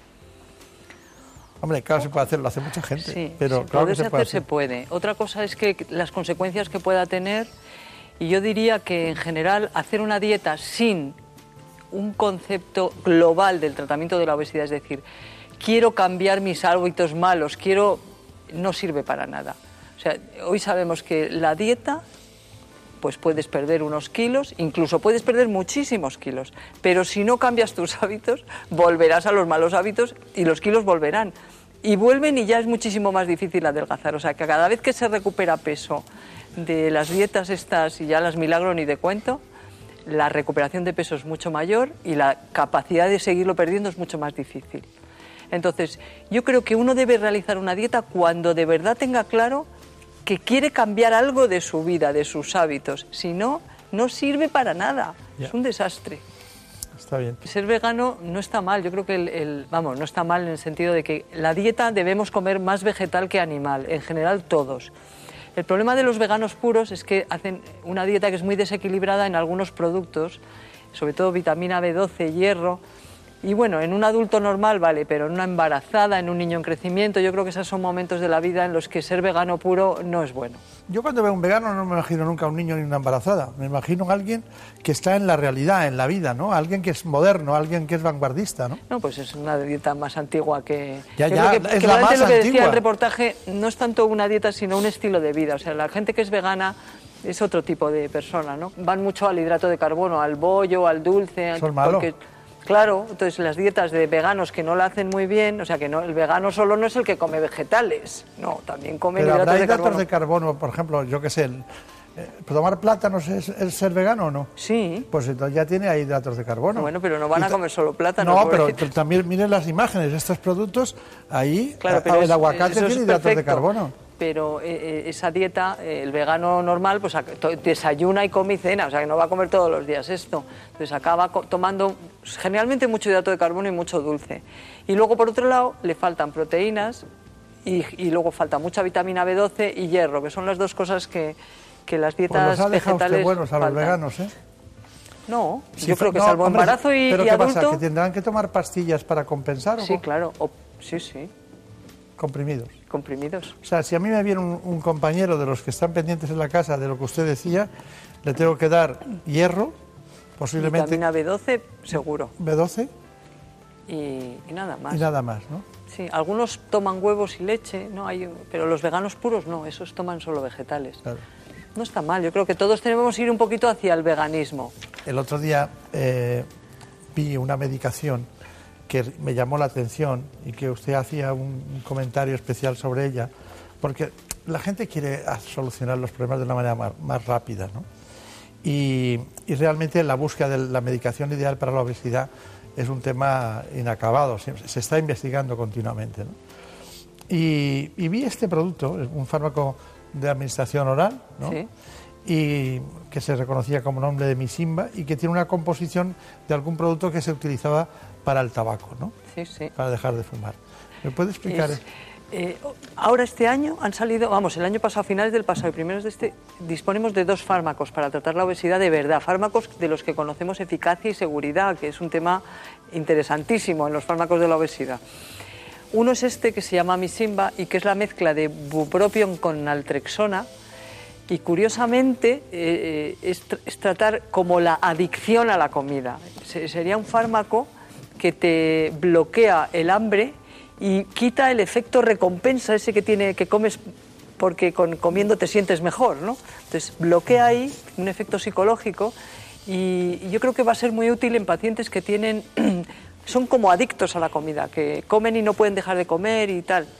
Y luego tenemos otro que se llama Saxenda y que se inyecta, se pone subcutáneo, y que es un fármaco que produce mucha saciedad. O sea, que la sensación es de que empiezas a comer y estás enseguida lleno.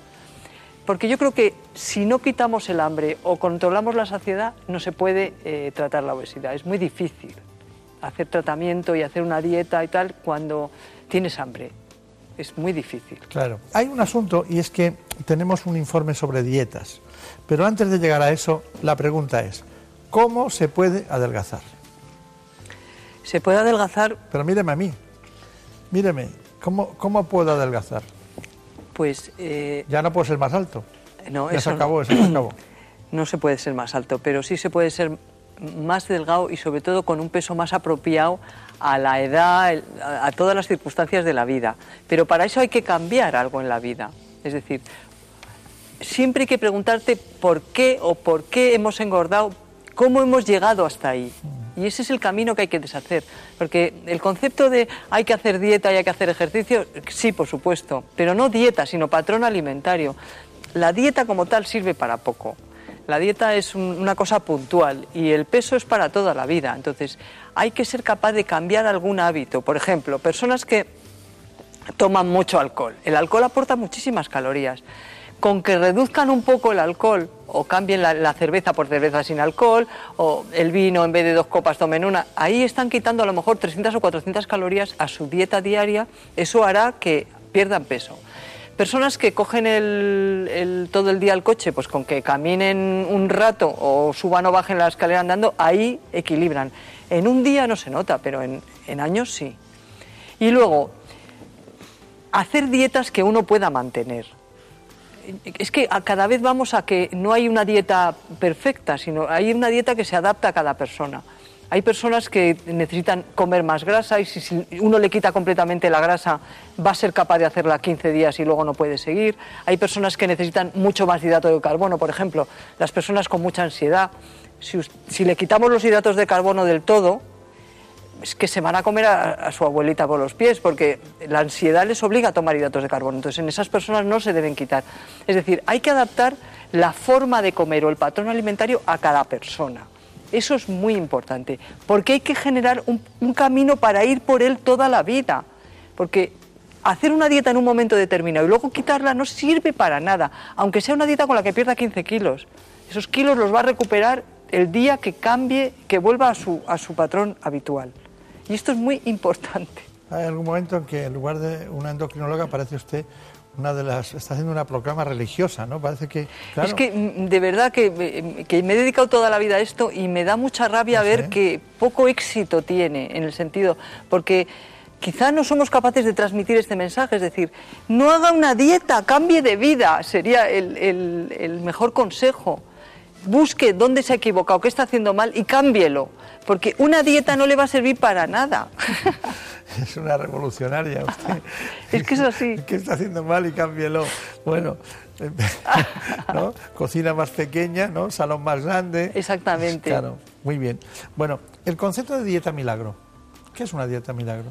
Pues una dieta milagro es aquella que promete unas pérdidas de peso enormes y que desequilibrando mucho el patrón alimentario consigue eh, pérdidas de peso muy grandes. Está bien, definición perfecta. Nosotros vamos con este informe que tenemos sobre dietas.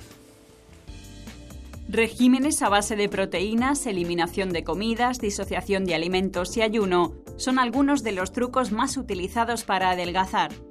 Dietas que ni son sanas ni están supervisadas por profesionales sanitarios. Y es que 8 de cada 10 españoles realizan dietas para adelgazar sin consultar al especialista.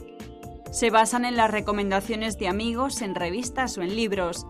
Según los expertos, para perder peso de manera saludable, hay que tomar de 3 a 5 comidas al día, no eliminar ningún grupo de alimentos y practicar ejercicio con frecuencia. Además, para que resulte eficaz, la pérdida de peso debe ser moderada y sostenida, y así se evitará el llamado efecto yo-yo. Las mujeres entre 34 y 55 años son las que tienen un comportamiento más sano a la hora de perder peso. Una de cada tres españolas en esa franja de edad afirma que el método que elige para adelgazar es seguir una dieta equilibrada. Bueno, eh, está muy bien lo de las dietas. Usted decía, hablaba de las dietas milagro, esas que prometen o dicen algunas cuestiones que se pueden conseguir y no es así, desequilibran, trastornan. Pero las consecuencias sobre la salud de una dieta milagro, al final, ¿cuáles son? Bueno, pues al final son que esa pérdida de peso que es tan rápida no le da tiempo al cuerpo a quemar la grasa y entonces lo que va a perder fundamentalmente es agua y proteínas. ¿Y eso qué es? Malnutrirse, no es adelgazar, es malnutrirse, porque esa persona cuando recupera el peso lo va a recuperar siempre en forma de grasa. Muy mal negocio porque ha perdido proteínas y ha perdido músculo y ha perdido agua y recupera grasa. Pues al final acaba como una bolita de grasa, que es lo que vemos. Imposible de adelgazar. Las dietas que son milagros con mucha proteína, muy hiperproteicas, la famosa dieta Dukan, ¿no? ¿Qué ha ocurrido? Pues que toda la gente que la hizo adelgazó mucho y cómo están todos ahora. Gordos como trullos, es decir, que la gente recuperó el peso porque esa dieta era imposible de mantener y recuperó la grasa y están muy gordos después de eso. Menos mal que ha venido usted y es tempranito, ¿eh? Menos mal porque Estamos acabando con todo hoy. ¿eh? Les, voy a, les voy a proporcionar una información sobre la dieta hiperproteica y me dice qué piensa de lo que decimos.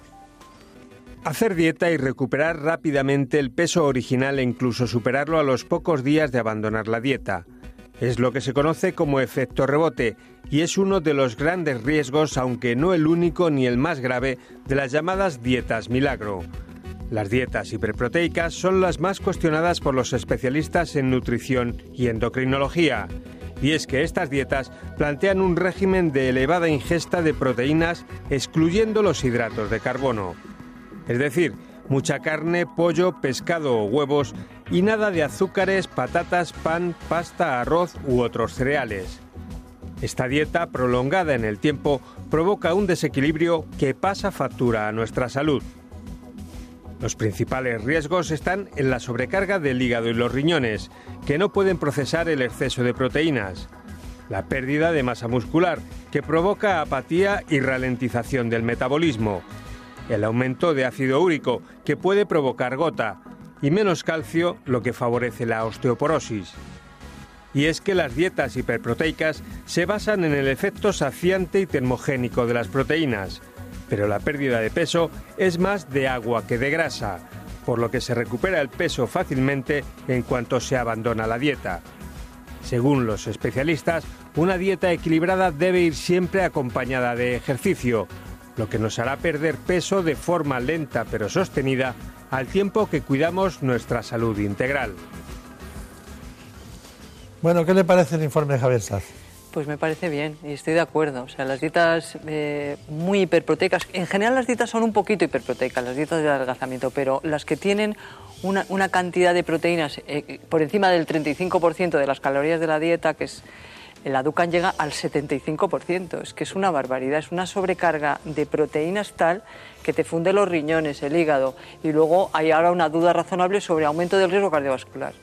Y eso yo creo que ya son palabras mayores. Mm. O sea, que te juegues la, vida por una dieta, pues me parece que no. No. Bueno, doctora Monereo, mire que lleva usted, ¿cuántos años lleva en esto? Pues mucho. perdóneme, perdóneme, pero llevamos el mismo tiempo. Sí. Cada uno en lo suyo. Pero es verdad que siendo una referencia en todo esto, me, tendría que contar qué están haciendo ustedes en el departamento del Gregorio Manañón en ese mundo de las relaciones hormonales, porque siempre tengo dificultades para encontrar grandes especialistas, que los hay, pero en tiroides, no en temas. ¿Tiroides y obesidad tienen, cabalgan alguna vez, alguna vez juntos? Eh, es que sí, pero poco. Poco, ¿verdad? Dicen muchas, muchas mujeres, no, es que tengo eh, un hipotiroidismo, lo he oído mucho eso, que sí. Ojalá, no. El hipotiroidismo, eh, salvo que sea muy grave y eh, produce problemas de, más que de obesidad, de, retención de líquidos, ahí es de verdad.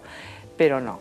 La obesidad tiene que ver con el medio ambiente, con eso que hemos hablado de la inflamación de bajo grado, la resistencia a la insulina, es más problema metabólico que problema de las hormonas. Claro, claro. ¿Y qué investigación están haciendo ustedes de tiroides que me quería contar? Pues otro día te voy a contar. Estamos ah, haciendo tratamiento de los nódulos tiroideos con radiofrecuencia. Sí que va fenomenal. ¿Sí? Eso vamos a hablar un día de ello. Sí. Ya no hay que operarlo. Claro. O sea que desde fuera se pinchan y se queman. Muy bien. Es un tema que además hoy, hoy concretamente, hoy está en los medios de comunicación eso que usted, esto que está usted diciendo, sí. Porque muchas personas no, y muchos no acuden al especialista sí. con nódulos tiroideos. Bueno, pues doctora Moreira, ha sido un placer. Igualmente. Muchas gracias. ¿Se le ocurre alguna conclusión sobre la obesidad, algo que sea definitivo que no debamos olvidar? Pues que a la obesidad no hay que dejarla entrar, que lo más importante de la obesidad es prevenir, más que curar, y que luego hay que cambiar la vida, no hacer una dieta. Yo eso diría que es la mejor manera de conservarse delgado. Está bien, pues muchísimas gracias por su aportación y hasta pronto.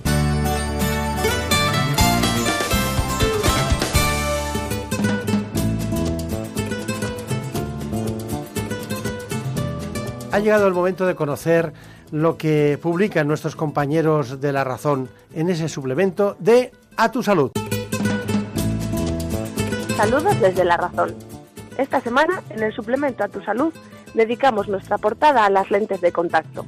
En concreto, llega una nueva generación de lentillas con aplicaciones tan interesantes como corregir el daltonismo, ralentizar la evolución de la miopía o proteger los ojos de la fatiga visual causada por dispositivos digitales o incluso testar los niveles de azúcar.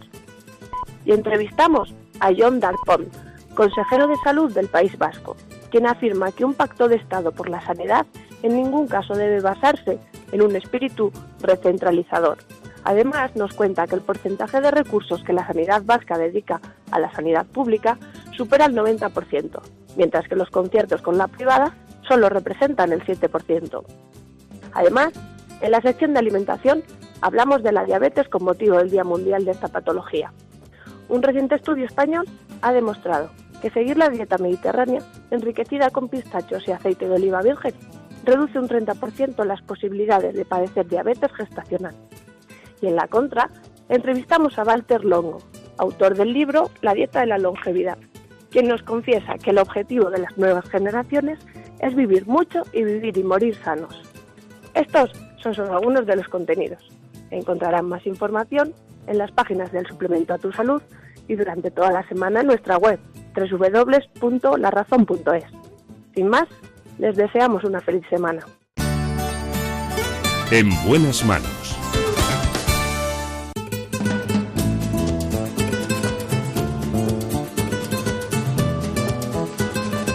Y ahora, como siempre, desde la redacción, esta vez de Gaceta Médica y el Global, Carmen López nos cuenta lo último en la actualidad sanitaria.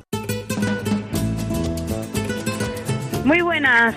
Comenzamos el repaso semanal y lo hacemos hablando de investigación, pero investigación centrada en oncología. La semana pasada tenía lugar el primer simposio educacional de ASEICA, de la Asociación Española de Investigación sobre el Cáncer, un encuentro que dejaba muy claro el presente y el futuro de la oncología. Los expertos están convencidos de que si no aumenta la inversión para la investigación en cáncer, la supervivencia se estancará en 2030. Para que se hagan una idea, la tasa de supervivencia a cinco años en España ha ido mejorando en casi todos los tipos de tumores y ahora la media se sitúa en torno al 53%, pero sin los recursos necesarios esta cifra dejará de crecer. Como aseguró el presidente de ACEICA, Carlos Camps, la incidencia de la enfermedad en España aumenta a un ritmo más rápido que la financiación destinada a paliarla. Parece clara la relación entre inversión y supervivencia. Por cierto, hablando de innovación, ya se ha presentado la nueva sede de la Clínica Universidad de Navarra en Madrid un hospital centrado en el paciente y en la investigación. Con 46 especialidades médicas, las mismas que en Pamplona, el nuevo centro mantendrá idéntico modelo asistencial, es decir, dedicación exclusiva de su personal, investigación y docencia. Lo más llamativo es que los 500 profesionales de la sede madrileña prestarán sus servicios en un hospital único, solo que en dos centros, y emplearán los mismos criterios de eficacia, precisión, que en Navarra, así lo han asegurado el equipo directivo. Y del terreno nacional nos vamos a la esfera internacional de la mano del global, y es que la Confederación Española de Organizaciones Empresariales, la COE, acogió hace unos días una jornada en la que embajadores y cuerpo diplomático de más de medio centenar de países pudieron conocer las características de nuestro sistema sanitario. El objetivo de este encuentro es claro. Si la sanidad española es valorada a nivel mundial y es motor de la economía patria, ¿por qué no ofrecer este gran activo a la comunidad internacional? La idea es explorar posibles colaboraciones entre el sector sanitario nacional, tanto público como privado. De momento, el objetivo es buscar fórmulas para ofrecer a la sanidad española como proveedor de servicios a la comunidad internacional. Por otra parte, en materia de avances innovadores, el Global analiza un informe de la patronal estadounidense de compañías farmacéuticas que destaca que en la actualidad las compañías biofarmacéuticas de Estados Unidos cuentan en su pipeline investigador, es decir, en su cartera de terapias, con más de 264 vacunas para prevenir y tratar diferentes enfermedades.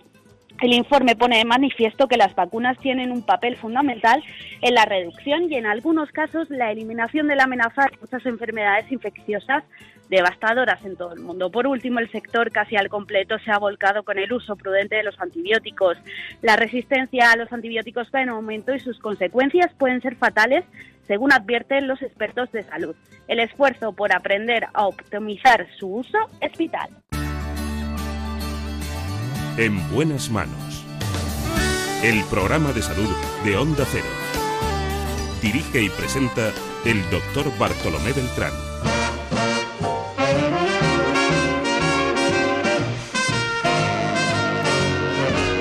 After the rain goes, people see rainbows. But I see rainbows Es verdad, a veces no tienen solución porque en la obesidad nos hemos pasado cuatro pueblos. Walking in the sunshine of your love. Ten below zero, I'm such a hero. Evidentemente, una de las consecuencias de la obesidad es la diabetes tipo 2. There's frosty noses. I'm knee deep in roses. ¿Sabían que hasta un 80% de las personas con diabetes tipo 2 puede dejar de serlo gracias a la cirugía? Me refiero a la cirugía metabólica, antes conocida como bariátrica. Así que nos vamos a Valencia, vamos al Hospital Quirón Salud de Valencia, que allí se encuentra el doctor Carlos Sala.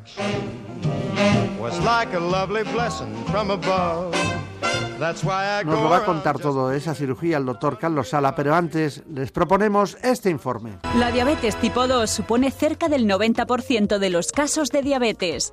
Esta enfermedad está aumentando en todo el mundo de forma acelerada. De hecho, se estima que 300 millones de personas en el mundo padecerán la enfermedad en el año 2025. Según los últimos datos, más del 13% de la población española adulta sufre diabetes tipo 2 y de ellos un 6% desconoce que padece la enfermedad.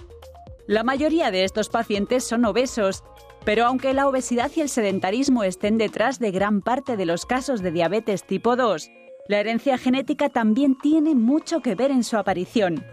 Aunque los mayores de 45 años tienen un mayor riesgo de padecer esta patología, son cada vez más alarmantes las cifras entre la población infantil y juvenil.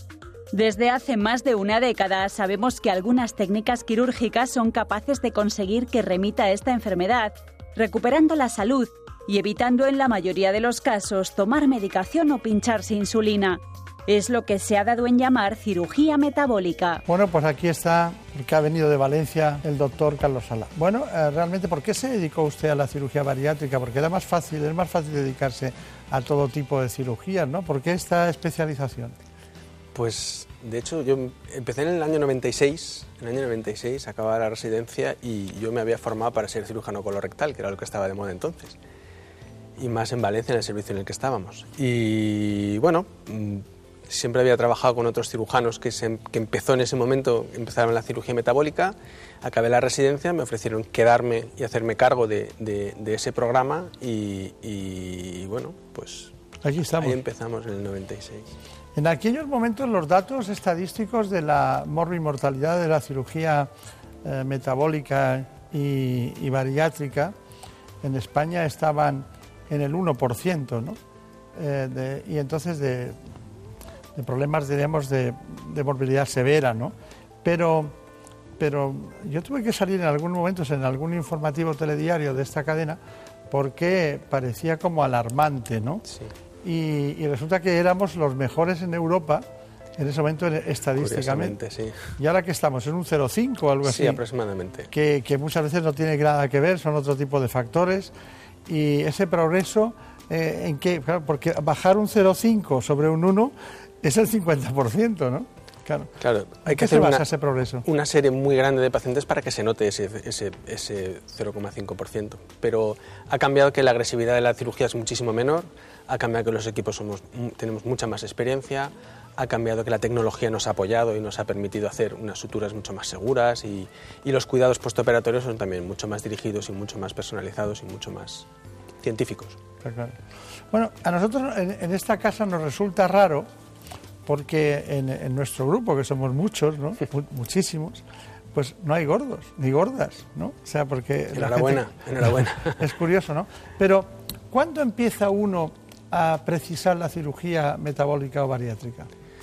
Las indicaciones clásicas de la cirugía bariátrica se establecieron en, Estados Unidos y las heredamos aquí a principios del 2000 y la, la Sociedad Española de Cirugía de la Obesidad estableció los pacientes con índice de masa corporal, que es el peso en kilos partido el cuadrado de la talla en metros, por encima de 40 o entre 35 y 40 eh, con comorbilidades mayores como diabetes, hipertensión o dislipemia.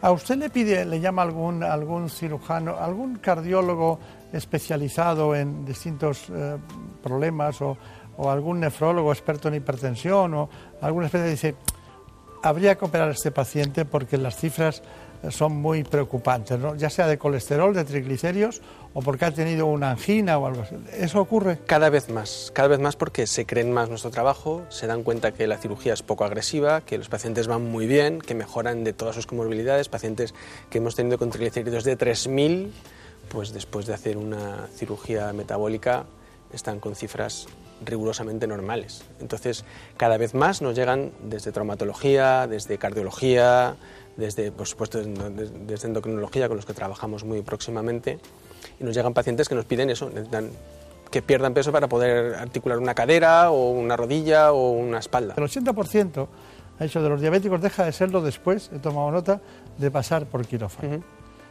¿Es cierto? Así es, cierto.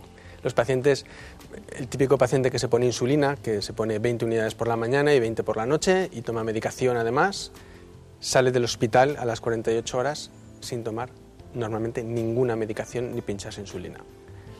Está bien. Un 20% de ellos todavía tienen que tomar medicación. Ustedes al final se deciden por ciertas técnicas, ¿no? Pues que les van bien, porque tienen un estudio profuso de las consecuencias que tiene después de la cirugía, que son benefactores para los pacientes. ¿Cuáles son las dos intervenciones, las intervenciones que practica usted con más frecuencia? Intervenciones ha habido muchas a lo largo de la historia y cada vez salen nuevas intervenciones, lógicamente, y el tiempo las pone cada una en su sitio. La que más se ha hecho en la historia de la cirugía bariátrica es el bypass gástrico, eh, ahora por la paroscopia siempre, claro, y cada vez más se hace la gastrectomía vertical. Hay muchas nuevas técnicas que van saliendo, que no han pasado todavía la prueba del tiempo, que no han, no han, demostrado que su efecto es, es, duradero y la baja tasa de morbilidad y de complicaciones a largo plazo. Y por tanto nosotros nos hemos quedado con, con dos técnicas muy consolidadas, muy seguras, que son la, la gastrectomía vertical o tubo gástrico y el bypass gástrico. Y hacemos las dos. Cada una tiene sus pros y sus contras, sus ventajas, y personalizamos la técnica en función del paciente. Bueno, me va a tener que contar eh, cuáles son las ventajas de una, los inconvenientes y también en qué casos está más indicada una u otra. O sea que nos quedamos con la del bypass eh, gástrico, por una parte, la tradicional, y la gastrectomía vertical. Que además tenemos intervenciones porque fuimos a Quirón Salud Valencia a ver su, su quirófano y concretamente estar en una intervención de gastrectomía eh, vertical en un reportaje tanto los preparativos del quirófano como después la, posterior intervención. Bueno, vayamos con las dos grandes intervenciones que usted ha elegido ¿no? para tratar a sus pacientes en, los pros y los contras. Cuéntenos. Pues el bypass gástrico es una cirugía, la cirugía que más se ha hecho en la historia de la cirugía de la obesidad y es gold standard, digamos, que todas las técnicas nuevas se comparan en cuanto a resultados y morbilidad con esta técnica. Es una técnica que es muy segura, implica cirugía en el intestino, eh, consiste en recortar el estómago, hacer un estómago más, más pequeño a su salida del, esófago y darle la salida directamente al, al, intestino delgado, sin que pase la comida ya por el resto del estómago, ni por el duodeno, ni por las primeras asas del intestino. Esto eh, facilita la pérdida de peso porque la comida, el volumen de la ingesta es mucho menor, se hace uno antes con menos comida y la comida pasa al intestino sin jugos. Los jugos, el jugo gástrico, la bilis y el jugo del páncreas se juntan con el alimento en la digestión más adelante. No al principio de la digestión, sino a mitad de digestión. También se malabsorben, claro, pues ciertos hidratos de carbono, grasas, vitaminas liposolubles como A, D y K, o el calcio o el hierro. Ventajas, metabólicamente es muy efectiva, hace mucho efecto contra la diabetes, eh, hace efecto contra la dislipemia, es muy efectiva, es efectiva también contra la hipertensión, pero tiene ciertos inconvenientes que se implica una cirugía sobre el intestino y bueno, pues siempre no todos los pacientes son subsidiarios de ella o quieren tener una cirugía en el intestino. En, la otra mano tenemos la gastrectomía vertical o tubo gástrico que consiste simplemente en recortar el estómago. Recortamos el estómago desde su final, cerca del píloro, hasta su principio, que es en el ángulo de Gis, cerca de eh, al lado de la salida del esófago. Lo recortamos con endograpadoras y luego lo sobresuturamos para reforzar la sutura. Bueno, pero claro, usted eh, corrige la obesidad con un bypass gástrico, corrige los problemas diabéticos, pero dejan de absorber una serie de sustancias que son muy importantes. Por ejemplo, las consecuencias de no tener vitamina D o de no tener determinados elementos ¿Cómo los compensan ustedes? En concreto, la vitamina D es algo más, más complejo de lo, que de lo que sabíamos hasta ahora. Es un, es un complejo que los pacientes con obesidad ya tienen déficit de vitamina D antes de la cirugía y después también después de un bypass. Es decir, no es algo que simplemente tenga que ver con la cirugía. Pero la absorción de calcio y de hierro sí que son importantes. Por ejemplo, una, una mujer joven eh, con, sin gran exceso de peso y sin comorbilidades todavía, eh, si le ofrecemos un bypass gástrico y sabemos que le podemos condicionar una anemia que requiere un tratamiento, muy pocas veces será endovenoso, pero puede ocurrir que lo sea, que lo necesite, pues quizás si hubiéramos tenido suficiente con una gastrectomía, una, gastrectomía vertical, pues si se lo hubiéramos ofrecido, hubiéramos obviado este problema. Por eso creo que hay que ponerlo todo, es más individualizarlo. Fácil, claro, es más fácil solucionar una deficiencia de vitamina D, de hierro y de calcio que no un problema cardiovascular como consecuencia de la obesidad mórbida. Indudablemente. Muere más gente de la obesidad que de operarse de la obesidad, eso está claro. Bueno, es que claro, si no, estaríamos, no estaríamos aquí, hablando, claro. Hablando de este tema. Bueno, pero nosotros hemos visto eh, en dos tiempos, en la clínica Quirón Salud de Valencia, donde está usted, hemos ido allí, ha ido Javier Saz y bueno, ha considerado, supongo que trabajando con ustedes, en dividir esta intervención en dos fases, en dos partes, para que didácticamente la aprendamos mejor. Así que eh, ya sabemos que es una de las intervenciones en cirugía más demandadas, que usted tiene una cierta predilección, le he visto una cierta predilección por la gastrectomía vertical. Bueno, es que aunque... realmente, perdona, desde el 2014 es la cirugía que más se hace en el mundo, la gastrectomía vertical. Yo entiendo que esto a veces es un, es un péndulo y el tiempo la pondrá en su sitio, indicándola correctamente en qué tipo de pacientes y que ahora pues quizá se hace mucho más de lo que, de lo que el tiempo mm, demande de ella, ¿no? Pero, pero es una muy buena técnica si se hace bien y se escoge bien al paciente, claro. Bueno, eh, la realizan ustedes por la paroscopia. Sí, claro. Es mínimamente invasiva. Mínimamente invasiva. Y requiere un preoperatorio determinado, ¿no? Sí, nos gusta siempre mm, realizar una gastroscopia previa para no encontrar ninguna sorpresa en el estómago del paciente a la hora de realizar la cirugía, hacer una ecografía abdominal, ver en qué situación está el hígado y si hay una, infiltración grasa o no, una esteatosis hepática, y si hay colelitiasis o no, si es sintomática o no. En función de eso quitamos la vesícula también el mismo, el mismo procedimiento. Una analítica completa, por supuesto, y una valoración por el anestesista, además del endocrinólogo. Se trata de una, de una mujer de 38 años eh, que pesa 103 kilos, obesa desde, desde la infancia, que ha hecho esfuerzos controlados por perder peso con un endocrinólogo, ha llegado a perder hasta 30 kilos, pero los ha, vuelto a recuperar, eh, que no tiene reflujo gastroesofágico y que asocia, tiene un índice de masa corporal de 38 y asocia una diabetes desde hace dos años, que aún no se pincha insulina, pero toma medicación, eh, y una dislipemia con cierto buen control todavía. En este caso, después de analizar las pruebas preoperatorias con la paciente, hemos hecho una gastroscopia, una ecografía, se le quitó la vesícula hace 10 años por una colelitiasis, eh, la ecografía, los análisis y discutir el caso con el endocrinólogo también, pues eh, le hemos propuesto y ella es la, intervención que quiere una gastrectomía vertical laparoscópica o tubo gástrico, que consiste en recortar el estómago, como luego veréis, en toda su longitud y le reducimos un 70% del tamaño. Es una técnica más sencilla, más fisiológica, todos los alimentos y los jugos eh, se comportan como una digestión normal, solo que la ingesta es mucho menor. Se eliminan una serie de hormonas, como son la, grelina, que se produce en la parte del estómago que resecamos, y se liberan de una forma más, importante las, las, incretinas, que son las hormonas del intestino distal, la GLP-1, el peptido I, que facilitan la acción de la insulina del páncreas, disminuyendo la resistencia a la insulina y acabando con la diabetes. Introducimos el trocar en el abdomen. El estómago es este de aquí, ¿de acuerdo? Y esto es todo el, el mayor, debajo está el colon transverso. Este es el resto de la cavidad que exploramos siempre antes para asegurarnos que el procedimiento puede ser realizado con seguridad. Soltamos todas las adherencias que tiene el estómago hacia el bazo. Estos son los vasos cortos que van desde el hilio del bazo, desde el bazo hasta la parte más arriba del estómago. Despacio. Nosotros llegamos hasta aquí. Vemos esto perfectamente para no dejar ningún estómago aquí eh, redundante, una bolsa gástrica detrás, que esa es mala compañera de viaje. Ya está suelto toda la curvadura mayor, como se ve. Y vamos a recortar el estómago por aquí,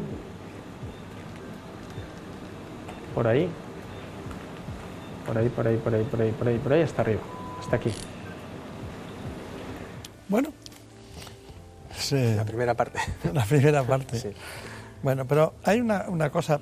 Estamos hablando de diabetes y, bueno, eh, las personas que son diabéticas y, tienen que son, y que son insulindependientes, ¿no?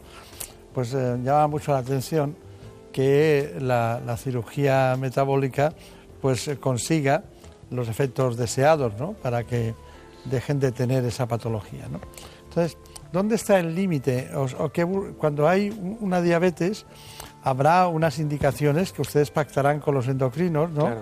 Para ver si se hace o no. ¿En qué caso es conveniente? Porque no solo ya se valora el índice de masa corporal o el peso del paciente, Claro. sino también otros factores. Así es. Es- Los criterios de los que hemos hablado antes para incluir los pacientes en, en- en la categoría quirúr- qui- quirúrgica eh, son de 2001. Quiero decir, la sociedad ha cambiado. Ha cambiado en estos 15 años, 16 años, ha cambiado mucho. Hay una epidemia de obesidad y de diabetes, se llama diabesidad o globesidad, la, la- la epidemia mundial. Eh, y entonces ese freno que nos poníamos en el índice de masa corporal de 35 y una comorbilidad mayor, pues cada vez se hace más flexible. Y en el entorno de grupos eh, multidisciplinares que nos dedicamos a esto, nos gusta bajar un poco ese límite y darle que el beneficiado sea también el paciente con un índice masa corporal entre 30 y 35 también, con una diabetes tip- tipo 2 mal controlada a pesar de un tratamiento endocrinológico correcto. Es decir, lo que necesitamos es que el paciente sea evaluado por el endocrinólogo. Normalmente vienen todos, vienen remitidos por un endocrinólogo y lo valora nuestro endocrinólogo. Analizamos que el tratamiento es el correcto y si tiene una, una hemoglobina glicada por encima de 7, encima de 8, incluso vienen pacientes con, con una glicada de 10 y medio, a pesar de llevar 30 o 40 unidades de insulina por la mañana y por la noche. Quiero decir, es que hay veces que la resistencia insulínica es, es brutal. Analizamos que la reserva del páncreas es suficientemente buena en los análisis de sangre y si es así, el paciente es un candidato excepcional a esta cirugía. No, no pierden ustedes de vista la endocrinología y los expertos en, en diabetes. ¿no? Tenemos que ir de la mano, siempre. Siempre, siempre. Tenemos que ser un grupo de trabajo, si no, si no esto no funciona. Mm, Está bien. Vamos con esa segunda parte, acudimos otra vez al hospital, concretamente Quirón Salud de Valencia, donde está el doctor Carlos Sala interviniendo a esta paciente de 38 años y pesaba 103 kilos. Usamos un tutor de 36 French.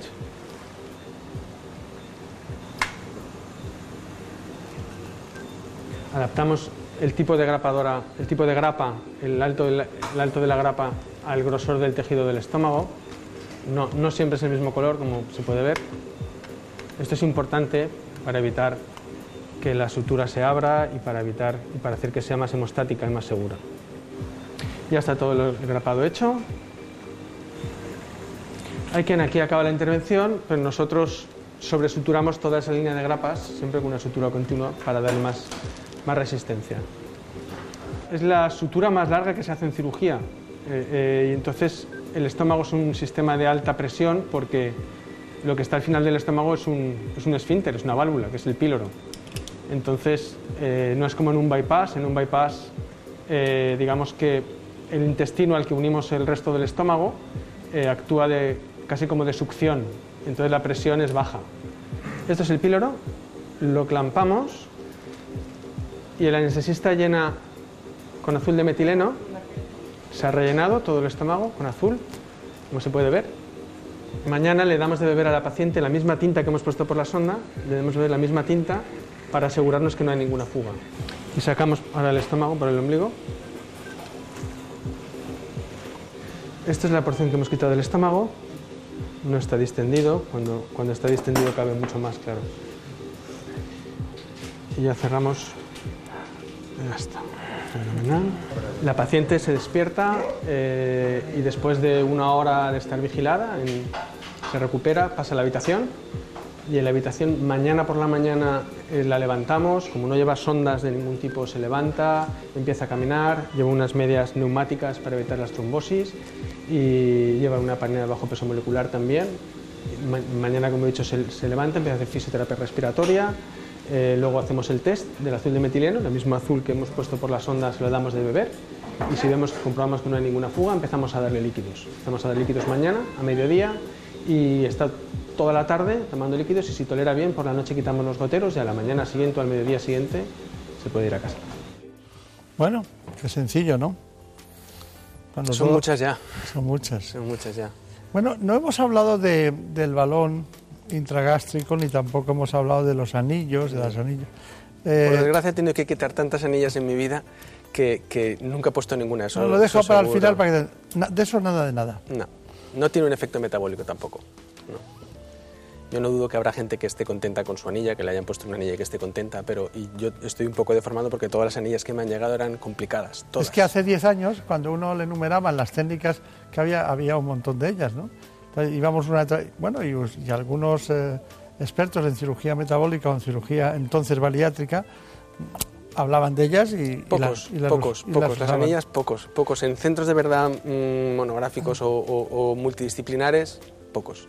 ¿Y, la- y el balón? Tampoco, yo creo que el balón, eh, usos muy puntuales y me parece más pan para hoy que hambre para mañana. O sea, dígales, dígales a todos los espectadores que eso se descarta totalmente. Sí, totalmente. El balón no es mejor que una dieta bien hecha, bien controlada, bien cuidada, porque además el balón lo que hace es introducir un, un globo con suero fisiológico dentro del estómago que limita la, la capacidad.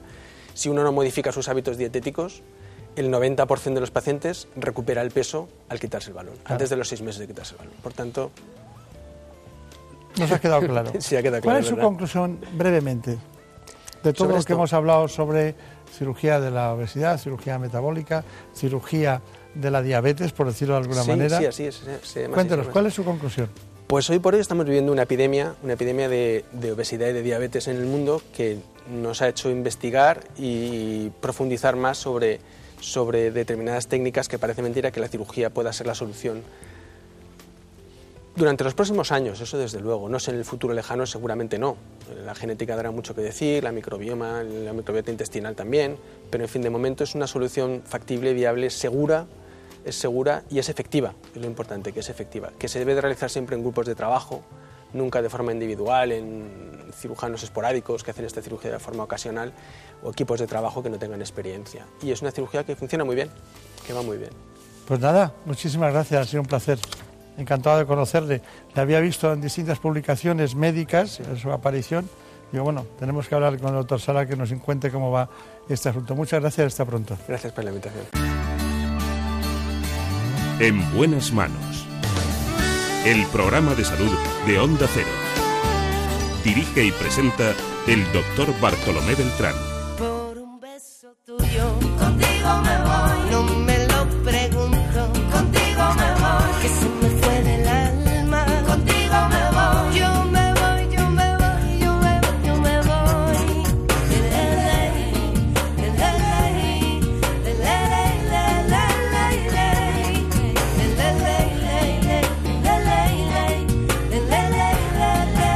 Programa ha sido posible gracias a la producción genial, maravillosa, extraordinaria, como siempre, de la más guapa del programa.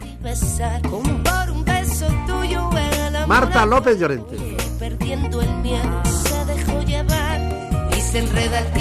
La otra santa de Ávila.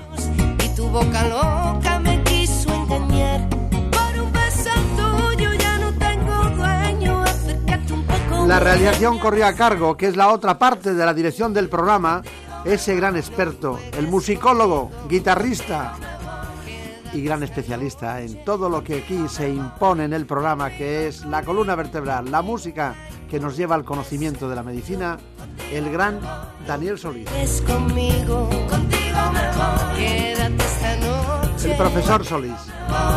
Conmigo conmigo conmigo ay Que tengan ustedes un buen día.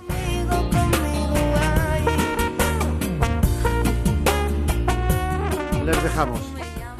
Seguiremos hablando, como siempre, de salud. Por un beso tuyo, contigo me voy. No me lo pregunto, contigo me voy. Que se me fue del alma,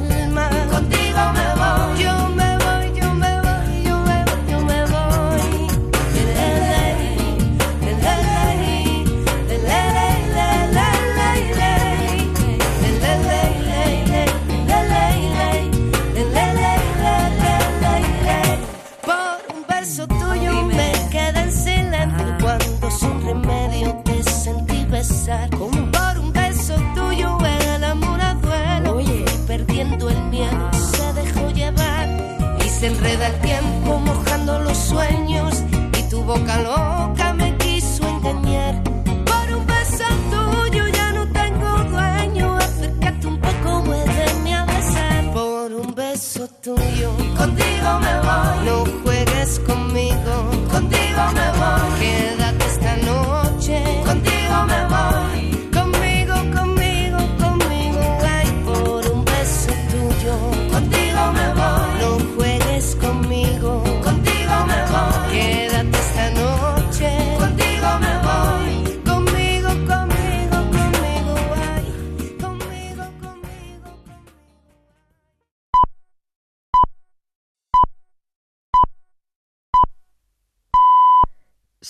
las seis, las cinco en Canarias.